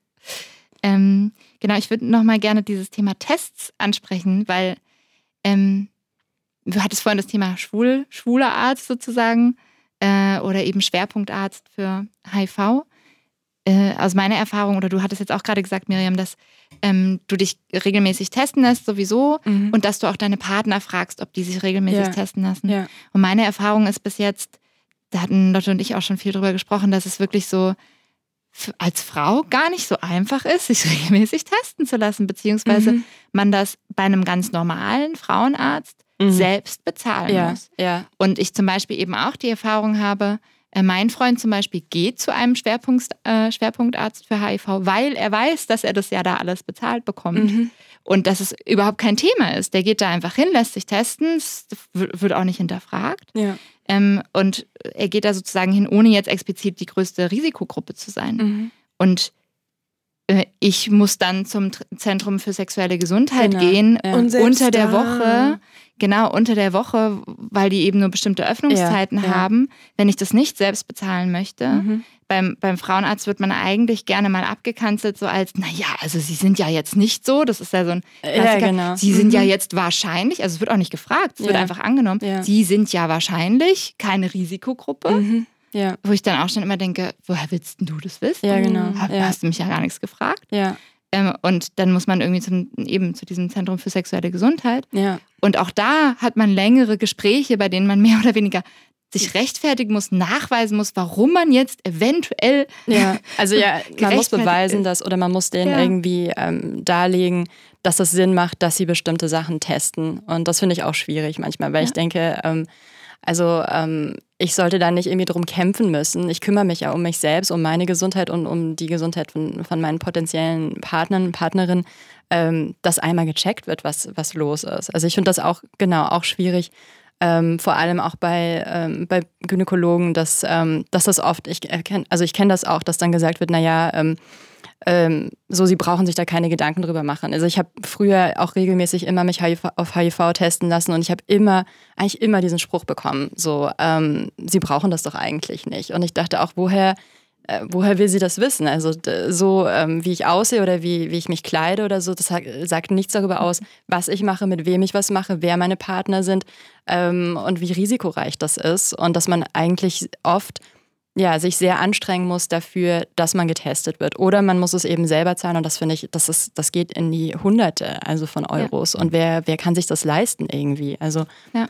Ähm, Ich, ich finde, hat sich aber auch in, bei, den, bei den Schwulen in den letzten Jahren einiges getan. Also als ich mit, mit 18 gerade irgendwie zum Studium in die größere Stadt gezogen bin, ähm, dann irgendwie auch ein paar Leute kennengelernt habe und da brachte mich dann mein damaliger bester Freund irgendwann fragt, er sag mal, lässt du dich eigentlich testen? Und ich so, wie testen? Hä, worauf denn? ähm, nein, ich kam halt aus einer kleineren Stadt, da war auch HIV Ja. kein Thema. Also das ist tatsächlich leider so. Also ich habe mich schon mit Kondomen geschützt. Ich, ich Mhm. wusste, dass ich mich irgendwie schützen muss, aber dass man jetzt irgendwie zum Test geht, war mir neu. Hätte ich mich wahrscheinlich alleine auch nie getraut. Also ich habe es eigentlich ihm zu verdanken, dass wir zum Test gegangen sind. Damals noch im Gesundheitsamt. Ähm, Das war für mich als gerade 18-Jähriger aus einer Mhm. Kleinstadt in einer großen Stadt beim Gesundheitsamt, wo gleichzeitig irgendwie die äh, ähm, Opiat, der Satz irgendwas Ausgabe ist.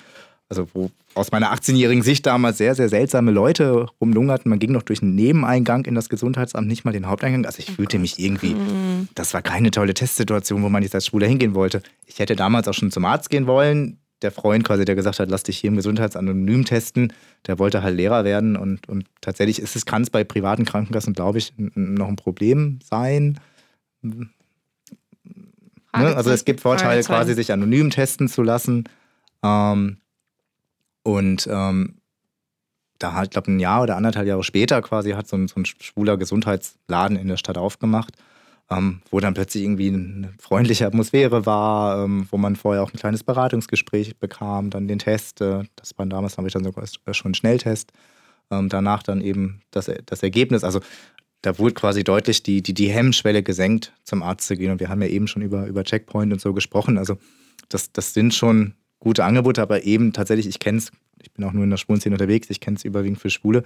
Das ist schon toll, dass es diese Angebote gibt und ich gehe davon aus, dass sie deswegen auch angenommen werden, weil sie eben, es ist keine große Hemmschwelle mehr zum Test zu gehen Mhm. und ähm, Ich glaube, die Angebote für Frauen richten sich, richten sich auch viel an Sexarbeiterinnen zum Beispiel.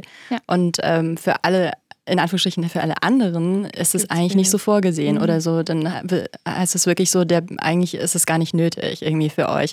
Und das ist natürlich Unsinn. Also es Ja. ist für alle nötig, die irgendwie ähm, Sex mit, mit Menschen haben und äh, vielleicht auch mit mehreren Partnern oder mit wechselnden Partnern. Es macht Sinn, sich immer einfach mehr zu schützen. Ähm, und äh, ich habe das auch, ich erlebe das auch manchmal, wenn ich jemanden frage, ähm, lässt du dich testen, wie oft lässt du dich testen, dass ähm, auch Männer sagen, auch so mit, weiß ich nicht, Ende 20 so, nee, ich habe mich noch nie testen Mhm. lassen, ich benutze immer Kondome.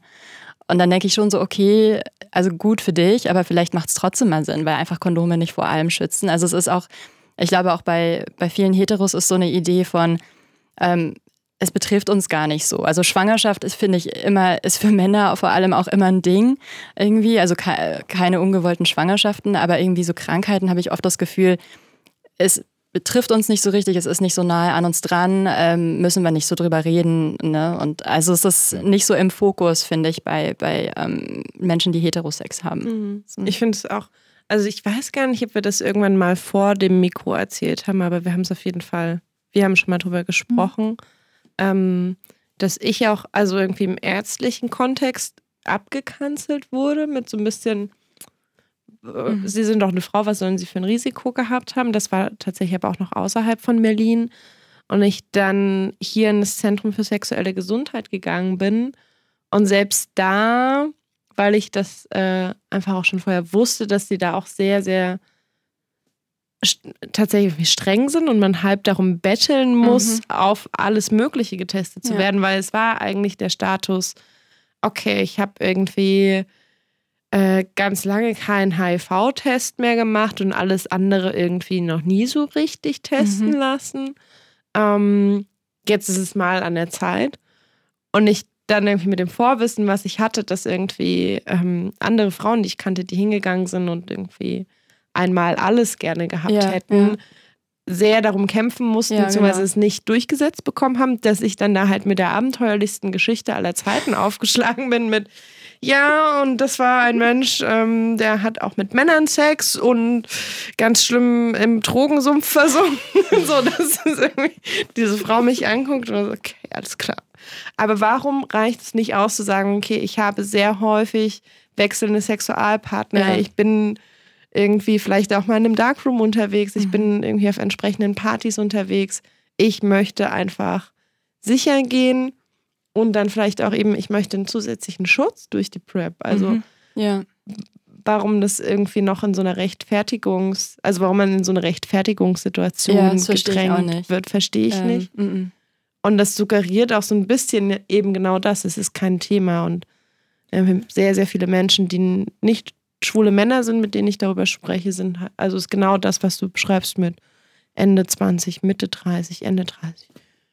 Nö, ich irgendwie. Wenn es gut läuft, vor vielen Jahren mal gemacht oder Mhm. halt tatsächlich irgendwie, ja, nö, habe ich noch nie gemacht. Ja, ja. Ja, oder auch gerne mal, habe ich auch schon erlebt, dass gleich die Frage dran gekoppelt wird, was du vorhin so ein bisschen hattest. Nee, aber brauche ich doch auch nicht, oder? Mhm. Wo auch gleich sowas mitklingt von, wenn du das brauchst, dann stimmt ja mit dir irgendwas Mhm. nicht. Wo ich so Mhm. denke, äh, ja, es ist ein nö. komischer. Ansatz. Ja. Was ich mich gerade frage, wir hatten ja immer dem Kosten schon mal gesagt, dass tatsächlich jetzt ab Herbst die Krankenkassen das, das übernehmen. Das haben wir, glaube ich, auch dem, dem schwulen Gesundheitsminister zu verdanken. Mhm. Wisst ihr oder weiß einer von euch, wie da die Kriterien sind? Also, weil als Schwuler bin ich wieder automatisch Risikogruppe. Ich bin gerade so ein bisschen am Sterben. Das ist ja wahr. Ja. also tatsächlich finde ich eben auch, also Risiko, also bloß weil ich schwul bin, bin ich eigentlich noch keine Risikogruppe. Ja. Wenn ich in einer monogamen Beziehung bin, dann, wenn ich meinem Arzt sage, ey, ich bin schwul und der sagt, hey super, du bist Risikogruppe und ich habe irgendwie seit zehn Jahren mit dem gleichen Partner Sex, ähm, Ja. bin ich keine Risikogruppe. Andersrum, wenn ich als Hetero, oh Gott, da ist es ja irgendwie tatsächlich, glaube ich, gleich mehr verschrien als als Schwuler. Wenn ich als Hetero mal wechselnden Geschlechtspartner habe, ähm, bin ich ja genauso Risikogruppe, als wenn ich als Schwuler. Also das Kriterium ist wechselnde Geschlechtspartner oder ein Risikokontakt. Äh, Naja, und nicht schwul, hetero. Genau. Also ich glaube, es kommt so ein bisschen drauf an. Also es gibt ja, es wurden so Leitlinien auch entwickelt. Was zählt als Risikokontakt? Für welche Menschen ist irgendwie die PrEP geeignet? Und ich glaube, ich glaube, es wird als schwuler Mann dann nach wie vor einfacher sein, weil halt die Annahme ist, ähm, auch, dass die Wahrscheinlichkeit auf Risikokontakt höher ist. Und man muss natürlich auch sagen, wir haben das, ich habe da vorhin, als wir über, über Risikokontakte und was ist mit Oralsex sprachen, ähm, wir können an der Stelle auf die Oralsex-Folge verweisen, wo wir uns mal, da hatten uns im Vorfeld ganz viele Menschen gefragt, wie ist das denn und wie muss ich mich bei Oralsex schützen und kann ich HIV bekommen oder kann ich andere Geschlechtskrankheiten bekommen? Und da hatten wir einmal mitgebracht, ich habe das nicht mehr im Kopf, ähm, aber da machen wir das, äh, wie die Wahrscheinlichkeiten ähm, sind, ähm, HIV zu bekommen, weil es tatsächlich nicht der Fall ist. Man hat einmal Sex mit einem Menschen, der HIV hat und keine Medikamente nimmt, zack, angesteckt. Ähm, je nachdem, was man für eine Sexualpraktik macht, ist es halt unterschiedlich. Und ähm, wenn ich als ähm, heterosexuelle Frau sagen würde, okay, ich habe eigentlich nur ähm, vaginalen Geschlechtsverkehr, habe ich einfach ein geringeres Risiko als ein Mensch, der sagt, ich werde auch anal mit einem Penis penetriert, weil halt einfach Mhm, das Risiko genau. höher ist, alleine durch die Praktik, ähm, dass der HIV wahrscheinlich, also die Wahrscheinlichkeit der Übertragung höher ist. Aber die Frage stellt sich natürlich, was passiert, wenn ich beispielsweise als Frau mich anal penetrieren lasse von einem Mann, der auch sexuelle Kontakte mit anderen Männern hat. Mhm. Dann ist es eigentlich das gleiche Spiel, wie wenn ich ein schwuler Mann wäre, der anal Ja. ähm, Ja. penetriert wird. Und ich glaube, das erste Gespräch beim Arzt oder bei der Ärztin ist dann einfacher, wenn, ich, wenn jemand sagt, hier, ich bin übrigens ein schwuler Mann, dann alles, ah ja, hm, Risiko. Als Frau, die erstmal vielleicht in eine heterosexuelle, Be äh, nicht Beziehungsecke, aber so, oh, sie haben hauptsächlich irgendwie gegengeschlechtlichen Sex, muss man, glaube ich, sehr viel mehr erzählen. Was eigentlich, also Wobei wa- es eigentlich auch gemein ist, oder? Natürlich also als Schwuler werde ich irgendwie dann Natürlich, ja, indirekt auch direkt abgestempelt. Oh ja, schwul, Risiko, du irgendwie Ja. flügelst sonst wie. es ist in beide Richtungen könnte gemein. sein- Genau, es, also Ah, du wirst in Jahren den Arsch gefickt und ich muss irgendwie dann im Zweifel erklären, warum, was ich alles mache, dass ich tatsächlich Was mögliche du alles Abnormales Ja, genau. Genau. Also Ja. schwierig, ja. Und ich finde das insbesondere vor dem Hintergrund äh, absurd, weil jetzt, also du hattest es vorhin angesprochen, dass es eben auch ähm, für viele Männer anscheinend auch gar nicht so ein Thema zu sein Mhm. scheint, Geschlechtskrankheiten. Ja, Wir ja. hatten es jetzt hier auch gerade sehr schön aufgemacht, dass du, äh, Alex, gerade so meintest, naja, dann hole ich mir halt was, dann kann ich ja was dagegen machen. Ähm, und äh, also gerade auch vor dem Kontext soweit ich weiß, sind viele der Geschlechts, äh, Geschlechtskrankheiten teilweise ja auch für Männer zum Beispiel ähm, nicht unbedingt so auswirkungsstark sozusagen. Oder sie sind teilweise nur Überträger und bei den Frauen kann sich das sehr stark auswirken. Mhm. Also Chlamydien ist zum Beispiel ja. oder andere ähm, Krankheiten, wo das eben der Fall ist. Ähm, oder eben auch, äh, dass, ja, also Frauen oft auch für bestimmte Krankheiten, die jetzt nicht HIV sind, dann doch auch anfälliger sind. Und gerade vor diesem Kontext müsste es doch eigentlich andersrum sein und ist es nicht. Also. Mhm. Das ja. ist echt völlig ja. absurd eigentlich. Also ja, ich finde äh, es ist auf jeden Fall nicht okay, dass man, ähm, dass man das, also das Gefühl hatte ich auch, oder ich habe da auch drüber nachgedacht, als ich dann gehört habe, ja, das wird irgendwann von den Kassen bezahlt, dass ich dachte, okay, was bedeutet das für mich? Also muss ich irgendwie dann ähm, irgendwie beweisen oder irgendwie klarstellen, warum ich es verdiene, die PrEP zu nehmen und dann auch bezahlt zu bekommen. Ähm, und das, das finde ich auch schwierig. Also weil ich habe das Gefühl, es sollte kein Wettstreit sein, ähm, wie risikoreich oder was ich auch immer mache, sondern einfach mhm. ähm, das, also wenn ich sage, ich möchte das nehmen und das ist ja auch, auch eben wegen den Nebenwirkungen und so weiter mit, ähm, also es ist nicht eine Entscheidung, die vielleicht jedem so leicht fällt, dann sollte man mir das schon als, als irgendwie erwachsene Menschen glauben, dass ich das mache, weil ich denke, es ist sinnvoll und dann eben nicht ja, dass ich das irgendwie darum betteln muss, das zu bekommen. Also das, ich weiß nicht, wie es dann am Ende ist, wenn es dann von den Kassen übernommen wird, wie schwierig es sein wird oder was die Ärzte dann irgendwie verlangen von einem. Aber ich, also ich weiß nicht, ich möchte da, glaube ich, nicht dann irgendwie ähm, erklären müssen, wie viele Partner ich in den letzten sechs Monaten hatte oder was da alles passiert ist, dass das dann rechtfertigt. Also finde ich, ähm, sollte so nicht sein. Also, also ich, ich, ich wäre bei dir. Ich würde auch sagen, eigentlich soll jedem selbst überlassen sein, welche Schutzmethode er wählt. Ja. Jetzt sind wir, glaube ich, relativ im Thema drin, weil wir uns irgendwie damit beschäftigt haben. Ich finde schon richtig, dass es beim Arzt ein Beratungsgespräch gibt, wo der ja. quasi die ja, Risikobereitschaft abklopft und dann auch darauf hinweist, bei Ihnen sehe ich eher weniger. Wenn Sie die PrEP trotzdem nehmen wollen, ist das okay. Ja. Ähm, also das finde ich okay, dass es ein Beratungsgespräch gibt. Aber tatsächlich wäre ich bei, dass ich auch sagen würde, also eigentlich sollten jedem die Schutzmöglichkeit Menschen offen stehen, ähm, mit der er sich, sich am wohlsten fühlt. Ich finde auch dieses Thema ganz spannend, dass es ähm, das so schnell assoziiert wird mit Verantwortungslosigkeit. Also Ne, also, ja du genau hast ja Risikokontakte, ja. deshalb bist du offensichtlich verantwortungslos. Mhm. Und, und, deswegen brauchst du die PrEP. Aber eigentlich ist es ja genau umgekehrt. Genau. Man, man will ja eigentlich genau. so viel Schutz wie möglich. Und, äh, und man befasst sich damit, setzt sich damit auseinander genau. und so und reflektiert auch darüber und handelt dann eben auch entsprechend. Ja. Ja. Und ich finde es ganz interessant, weil ich dich zum Beispiel jetzt auch, auch im Vorgespräch eher als ein äh, vorsichtigen Menschen wahrnehme mhm. und als jemanden, der eben sehr viel darüber reflektiert, ja. was ist jetzt sinnvoll und was nicht. Und dass dann so schnell auch dieses, ne, so dieser Überstülper kommt von, oh ja, wenn die jetzt da irgendwie ja, so ja, es muss ja irgendwas also, bedeuten. Das ja Wobei das ja ganz ehrlich, äh, das ist ja auch mein gutes Recht, wenn ich irgendwie jeden Tag mit jemand anderem ins Bett gehen will. Also das ist meine Sache. Aber ähm, ich will mir nicht irgendwie deswegen anhören, anhören müssen, ähm, dass äh, irgendwie dann das, was ich mache, verantwortungslos ist, wenn es eben genau das eben nicht ist. Also weil ich die PrEP nehme. Ich finde es eher verantwortungslos, den Kopf in den Sand zu stecken und zu sagen, es wird schon alles gut gehen, ich mache mir da keine Gedanken, ich lasse mich nicht testen, weil ich habe ja nichts. Das finde ich eher schwierig. Also mhm. dann gehe ich lieber einmal mehr zum Gesundheitsamt ähm, und lasse mich testen und weiß dann Bescheid, was los ist, als dass ich denke, naja, es wird schon alles in Ordnung sein. Also das, ähm, ja. Ist auch so irrsinnig irgendwie die Anzahl von Sexualkontakten oder irgendwie, was ich dann mache, mhm. als Indikator für Verantwortungslosigkeit nee, oder eben nicht mhm. herzuziehen. Aber ja, passiert halt relativ häufig. Ja, ja. ja.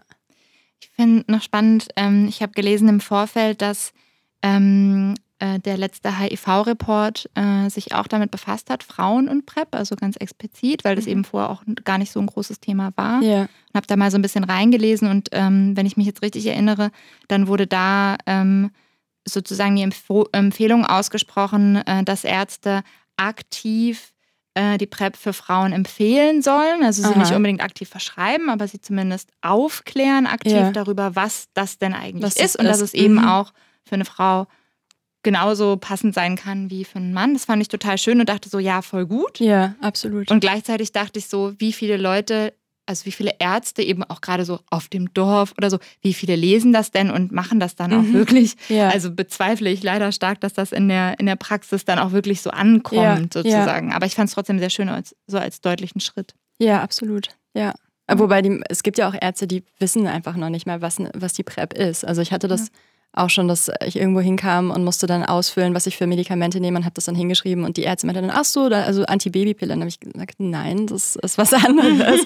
und das, das hat mich dann ein bisschen irritiert, aber ich dachte, okay, wenn man nicht, im, wenn das nicht das Gebiet ist, auf dem man irgendwie arbeitet, dann natürlich ist es vielleicht nicht ähm, so ganz vorne ähm, dabei. So, ja. Ich habe noch eine Frage, die so teilweise so halb schon so beantwortet wurde. Wir machen ja immer, also den Podcast machen wir auch mit, mit oder vor allem mit der Frage, so wie kann Sex mehr Spaß machen, wie kann es irgendwie toll sein und so. Ähm, jetzt haben wir viel über Krankheiten, Schutzmöglichkeiten äh, von Ansteckung etc. gesprochen. Wie hat sich denn die PrEP auf eure Sexualität ausgewirkt? Also hat sich irgendwas verändert, verbessert? Ne? Teilweise klang es jetzt gerade schon an, aber vielleicht könnt ihr das nochmal wirklich so in Worte fassen. Hm. Also ich bin viel, viel entspannter seitdem. Ähm, vor allem, wenn ich auf Party im Darkroom sonst wo bin, wo ich vorher tatsächlich, ja, da war ich nicht entspannt, ähm, weil ich immer selbst irgendwie das Gummi hatte und achten musste, irgendwie, mh, hm, hat er eins oder ihm geben und das irgendwie diskutieren und ähm, da auch tatsächliche Ablehnung erfahren habe. Ähm, und seitdem ich die PrEP nehme, ist mein Sex, was, was diesen Bereich angeht, deutlich, deutlich entspannter, weil ich einfach weiß, ich schütze mich, ich bin für mich geschützt ähm, das ist super. Auch bei Einzeldates hatte ich ja eben auch schon anklingen lassen, ich muss es mit ihm nicht zwingend verhandeln. Man spricht oft drüber. Es ist aber aus meiner Sicht nicht mehr zwingend notwendig, weil für mich weiß ich, ich bin geschützt. Durch die Tests weiß ich, ähm, ich werde ihn wahrscheinlich auch mit nichts anstecken. Ähm, und dadurch ist mein Sex deutlich entspannter geworden. Ich glaube jetzt nicht, dass ich jetzt irgendwie mehr Sex habe deswegen, aber deutlich entspannteren Sex. Das finde ich ist auch nochmal ein wichtiger Punkt. Das ist ja. ja. auch so ein bisschen eine Vermutung, die da gerne das dahinter hattest steht. du vorhin irgendwie kurz angesprochen, da wollte ich schon in den Raum werfen. Ja. Und habt ihr jetzt unfassbar viel mehr Sex? ja, dann dauernd. ähm, ich kann das total unterschreiben. Also, dass man entspannter ist, wenn man einfach, weil es einfach ein großes Thema ist, worüber man einfach gar nicht mehr nachdenken muss. Also das ist so, ähm, ich kenne das gar nicht, weil ich so aufgewachsen bin, ähm, so in den 80ern und auch 90ern, so immer mit Kondom und äh, so HIV, AIDS ist so das, was man absolut vermeiden möchte. Und ähm, das ist äh, mir wirklich so eingebläut worden, dass es ähm, ja, dass das Kondom das einzige ist und man muss es immer benutzen. Und das ist jetzt für mich cool, dass einfach, ähm, also ich benutze es eigentlich zu 99 Prozent, aber in den wenigen Fällen, in denen ich es äh, aus bestimmten Gründen nicht benutzen möchte, dass ich einfach weiß, es ist total okay, es auch nicht zu benutzen. Und einfach diese, diese Chance oder diese Möglichkeit zu haben, darauf zu verzichten, wenn ich möchte. Das das wäre mir vor, also ohne die PrEP nie eingefallen. Also ich würde immer, immer mit Kondom alles machen, weil ich einfach ähm, wirklich so, ein, äh, ja, so eine Angst im Kopf habe, ähm, was alles passieren kann, wenn nicht. Und durch die PrEP ist es einfach, ein ganz großer Teil ist weg und ich muss mir nicht mehr, ich muss mir keine Gedanken mehr darüber machen. Also wirklich gar nicht mehr. Und das finde ich ein totaler Gewinn. Und ich finde auch, ähm, auch so ein bisschen historisch gesehen für alle, die diese Möglichkeit nicht hatten in den, in den 80ern und 90ern und die auch an HIV gestorben sind oder an, an dann AIDS entwickelt haben und daran gestorben sind, ist es eigentlich so, ähm, wir haben die Möglichkeit, uns zu schützen, ähm, also sollten wir es echt machen und wahrnehmen, weil ich glaube, viele Leute damals hätten sich gerne geschützt und es gab nichts. Also ähm, finde ich, ist es auch so ein bisschen, dass man sagt, wir können es jetzt machen, also sollten wir es für alle machen, die vielleicht nicht mehr da sind. So, so ein bisschen pathetisch. Vielleicht darf ich dann noch einen Appell mhm. loswerden. Ich fand das gerade so schön, als du sagtest, dieses eingebläut, das Kondom. Ehrlich gesagt, so ein bisschen merkt man das in der Schwulenszene, weil der meiste Widerstand gegen die PrEP kam, glaube ich, vor allem von den Älteren. Mhm. Weil die über Jahre eingebläut bekommen haben, Kondom ist das einzige Schutzmittel. Und tatsächlich, so wäre mein Gefühl, ist der größte Widerstand in der Schwulenszene sogar eher von den Älteren gewesen, was ja auch irgendwie erklärbar ist. Also man hört irgendwie sein ganzes Sexleben nur Kondome safe und plötzlich soll es da so eine Wunderpille geben, die, die hilft. Ähm, das glaube ich schon war am Anfang, als, als die so aufkam, war das ein Thema. Ähm, also das wäre der erste Appell an Kondomnutzer quasi auch zu respektieren, dass es andere Schutzmöglichkeiten gibt, die ohne Kondom trotzdem sicher vor HIV schützen. Und andersrum, ich bin nun mal ein untypischer, also weiß ich gar nicht, so untypisch, aber ich nutze eben PrEP und Kondom. Es gibt aber viele PrEP-User, die das Kondom schon irgendwie so sehr vehement ablehnen. Ähm, auch da würde ich mir irgendwie in der schwulen Community mehr Kommunikation und mehr Offenheit wünschen. Ein Kondom tut jetzt nicht weh oder so. Also, wenn ich da einen geilen Kerl vor mir habe und der will mich halt mit Gummi ficken, weiß ich nicht, ob ich ihm jetzt eine blöde Abfuhr geben muss oder Nur weil das nicht, Kondom. Genau, bloß weil das Kondom da ist, ob ich nicht sagen kann, komm, also der kann mich jetzt auch mal mit Gummi ficken. Also da würde ich mir, glaube ich, so ein bisschen in der schwulen Community mehr Offenheit, mehr Austausch wünschen. ähm, Mhm. dass jede Schutzmöglichkeit quasi gleich steht. Schöner Appell. Finde ich auch schön. Ähm, möchtest du, was ist die Prep was für dich? Ähm, ich finde es ganz interessant, weil wir haben ja schon ein Vorgespräch mit dir geführt, Miriam. Mhm. Und äh, ich habe mich da eben auch schon so ein bisschen reingelesen, aber nicht so wahnsinnig viel Zeit gehabt, um mir das so genauer anzugucken. Und ähm, spätestens jetzt auch im Gespräch hat es bei mir echt so ein bisschen Klick gemacht, dass ich so dachte, wie krass eigentlich, dass es diese Möglichkeit gibt, genau wie du das gerade sagst. Mhm. Und so viele Leute das gar nicht wahrnehmen, als das kann ich wirklich nutzen, auch als Möglichkeit. Das Mhm. macht ja voll Sinn. Ähm, und dann aber gleichzeitig voll die Angst davor haben, sich mit HIV zum Beispiel anzustecken. Also für mich ganz persönlich ähm, wäre es im Moment nichts, weil ich in einer relativ monogamen Beziehung bin ähm, und ja, dass da einfach gerade nicht unbedingt das Thema ist. Mhm. Wenn ich jetzt aber gerade Single wäre zum Beispiel und äh, relativ viel unterwegs und eben im Zweifel auch bei Sexpartys oder so unterwegs, würde ich das definitiv in Betracht ziehen, weil genau wie du sagst, ne, man weiß nie so ganz genau, was passiert jetzt gerade, was könnte noch alles passieren und das würde mich schon sehr beruhigen auf jeden Fall. Mhm. Und bei mir ganz persönlich auf jeden Fall immer mit Kondom zusätzlich. Also für mich wäre es immer eine Kombi. Na, ich finde das, ich finde das ganz spannend, weil sich, also ich meine, ich kenne die Prep schon lange und weiß, dass es irgendwie diese Option gibt. Und hab die aber tatsächlich, war das für mich immer so fast ein Entweder-Oder-Ding in meinem Kopf, obwohl es irgendwie mir total bewusst war, dass es kombinierbar ist. Aber dadurch, dass ich irgendwie die Prep vor allen Dingen von schwulen Männern kenne, vor allen Dingen dann auch von schwulen Männern kenne, die auch sehr bewusst irgendwie in bestimmten Situationen das Kondom weglassen, hat sich irgendwie so ein, war das so eine Mischung aus, ich habe mein Leben lang gelernt, das Kondom ist irgendwie das Mittel der Wahl, plus die Menschen, die ich kenne, die die PrEP nutzen, lassen in sehr vielen Situationen das Kondom weg. Und das war irgendwie gar nicht so sehr mein, ähm, mein Schutzbedürfnis, Wunsch, wie auch immer. Also ich dachte immer so, ja, okay, ich kann ja irgendwie das Kondom verwenden und kann das Kondom in neun von zehn Fällen, äh, ist das irgendwie safe im Spiel. Aber tatsächlich hat sich da so ein bisschen was verändert, weil ich auch einfach in den ähm, letzten Jahren schon auch irgendwie ein, zwei Situationen hatte, wo ich so dachte, hm, bin mir gerade nicht ganz sicher, wo ich dann auch irgendwie nicht mehr irgendwie so super tiefenentspannt bei einem HIV-Test saß und ganz, ganz sicher irgendwie sagen konnte, der wird auf jeden Fall negativ sein. Also eigentlich finde ich diese Kombination nur für diesen, für den Fall das. Ja. Ja, dass es sich Ähm, auch nicht ausschließt, einfach ja. das, was du sagst. Also, dass man eben nicht denkt, wenn ich das jetzt, wenn ich die PrEP nehme, dann brauche ich oder dann werde ich ja auch wohl keine Kondome mehr benutzen. Nee, sondern dass man das machen kann, wie auch situationsbedingt, wie man es möchte. Ähm, und dass man eben immer weiß, man hat, äh, man hat einen gewissen Grundschutz dann und dann kann man eben noch sozusagen aufstocken äh, mit einem Kondom oder einfach, indem man darüber spricht und, ähm, und fragt, was ist bei dir los, was ist bei mir los. Ähm, aber dass eben das eine und das andere schließt sich nicht aus. Und ich glaube, das ist auch viel von ähm, Gegnern so, wird das oft so ein bisschen äh, so dargestellt, dass dann ja alle aufhören, Kondome zu benutzen und dann gehen die ganzen STIs durch die Decke und dass es einfach so nicht ist und dass es ein viel komplexeres Bild ist und dass einfach ähm, ja, mehr Schutz finde ich in dem Fall, also viel hilft viel, finde ich. Und wenn man einfach einen, einen Weg hat, ähm, so eine Basis zu schaffen mit der PrEP, ist es gut und dann kann man eben noch individuell entscheiden, mit oder ohne Kondom oder was auch immer man noch sonst machen Ja. möchte. Cool. Das ist ein sehr schönes gutes das, Schlusswort. Ja. Also äh, ich habe auch alle meine Fragen, ich hoffe, ihr habt es nicht kritzeln hören, nebenher äh, zwischendrin immer nochmal abgestrichen und nochmal neu aufgeschrieben, was neu kam. Meine Fragen sind beantwortet. Meine auch. Ich habe zwischendurch nachgeguckt. Meine Fragen sind auch beantwortet. Ja, sehr gut. Fühlt sich's für euch an? Gut. Ja. Alles. Ich finde, wir haben viel, über viel Wichtiges gesprochen. Gibt es noch irgendwas, was ihr daraus tragen wollt in die Welt? Jetzt ist die Gelegenheit. Ich glaube, ich habe das gerade ganz gut schon formuliert. Ja, du hattest einen guten Appell.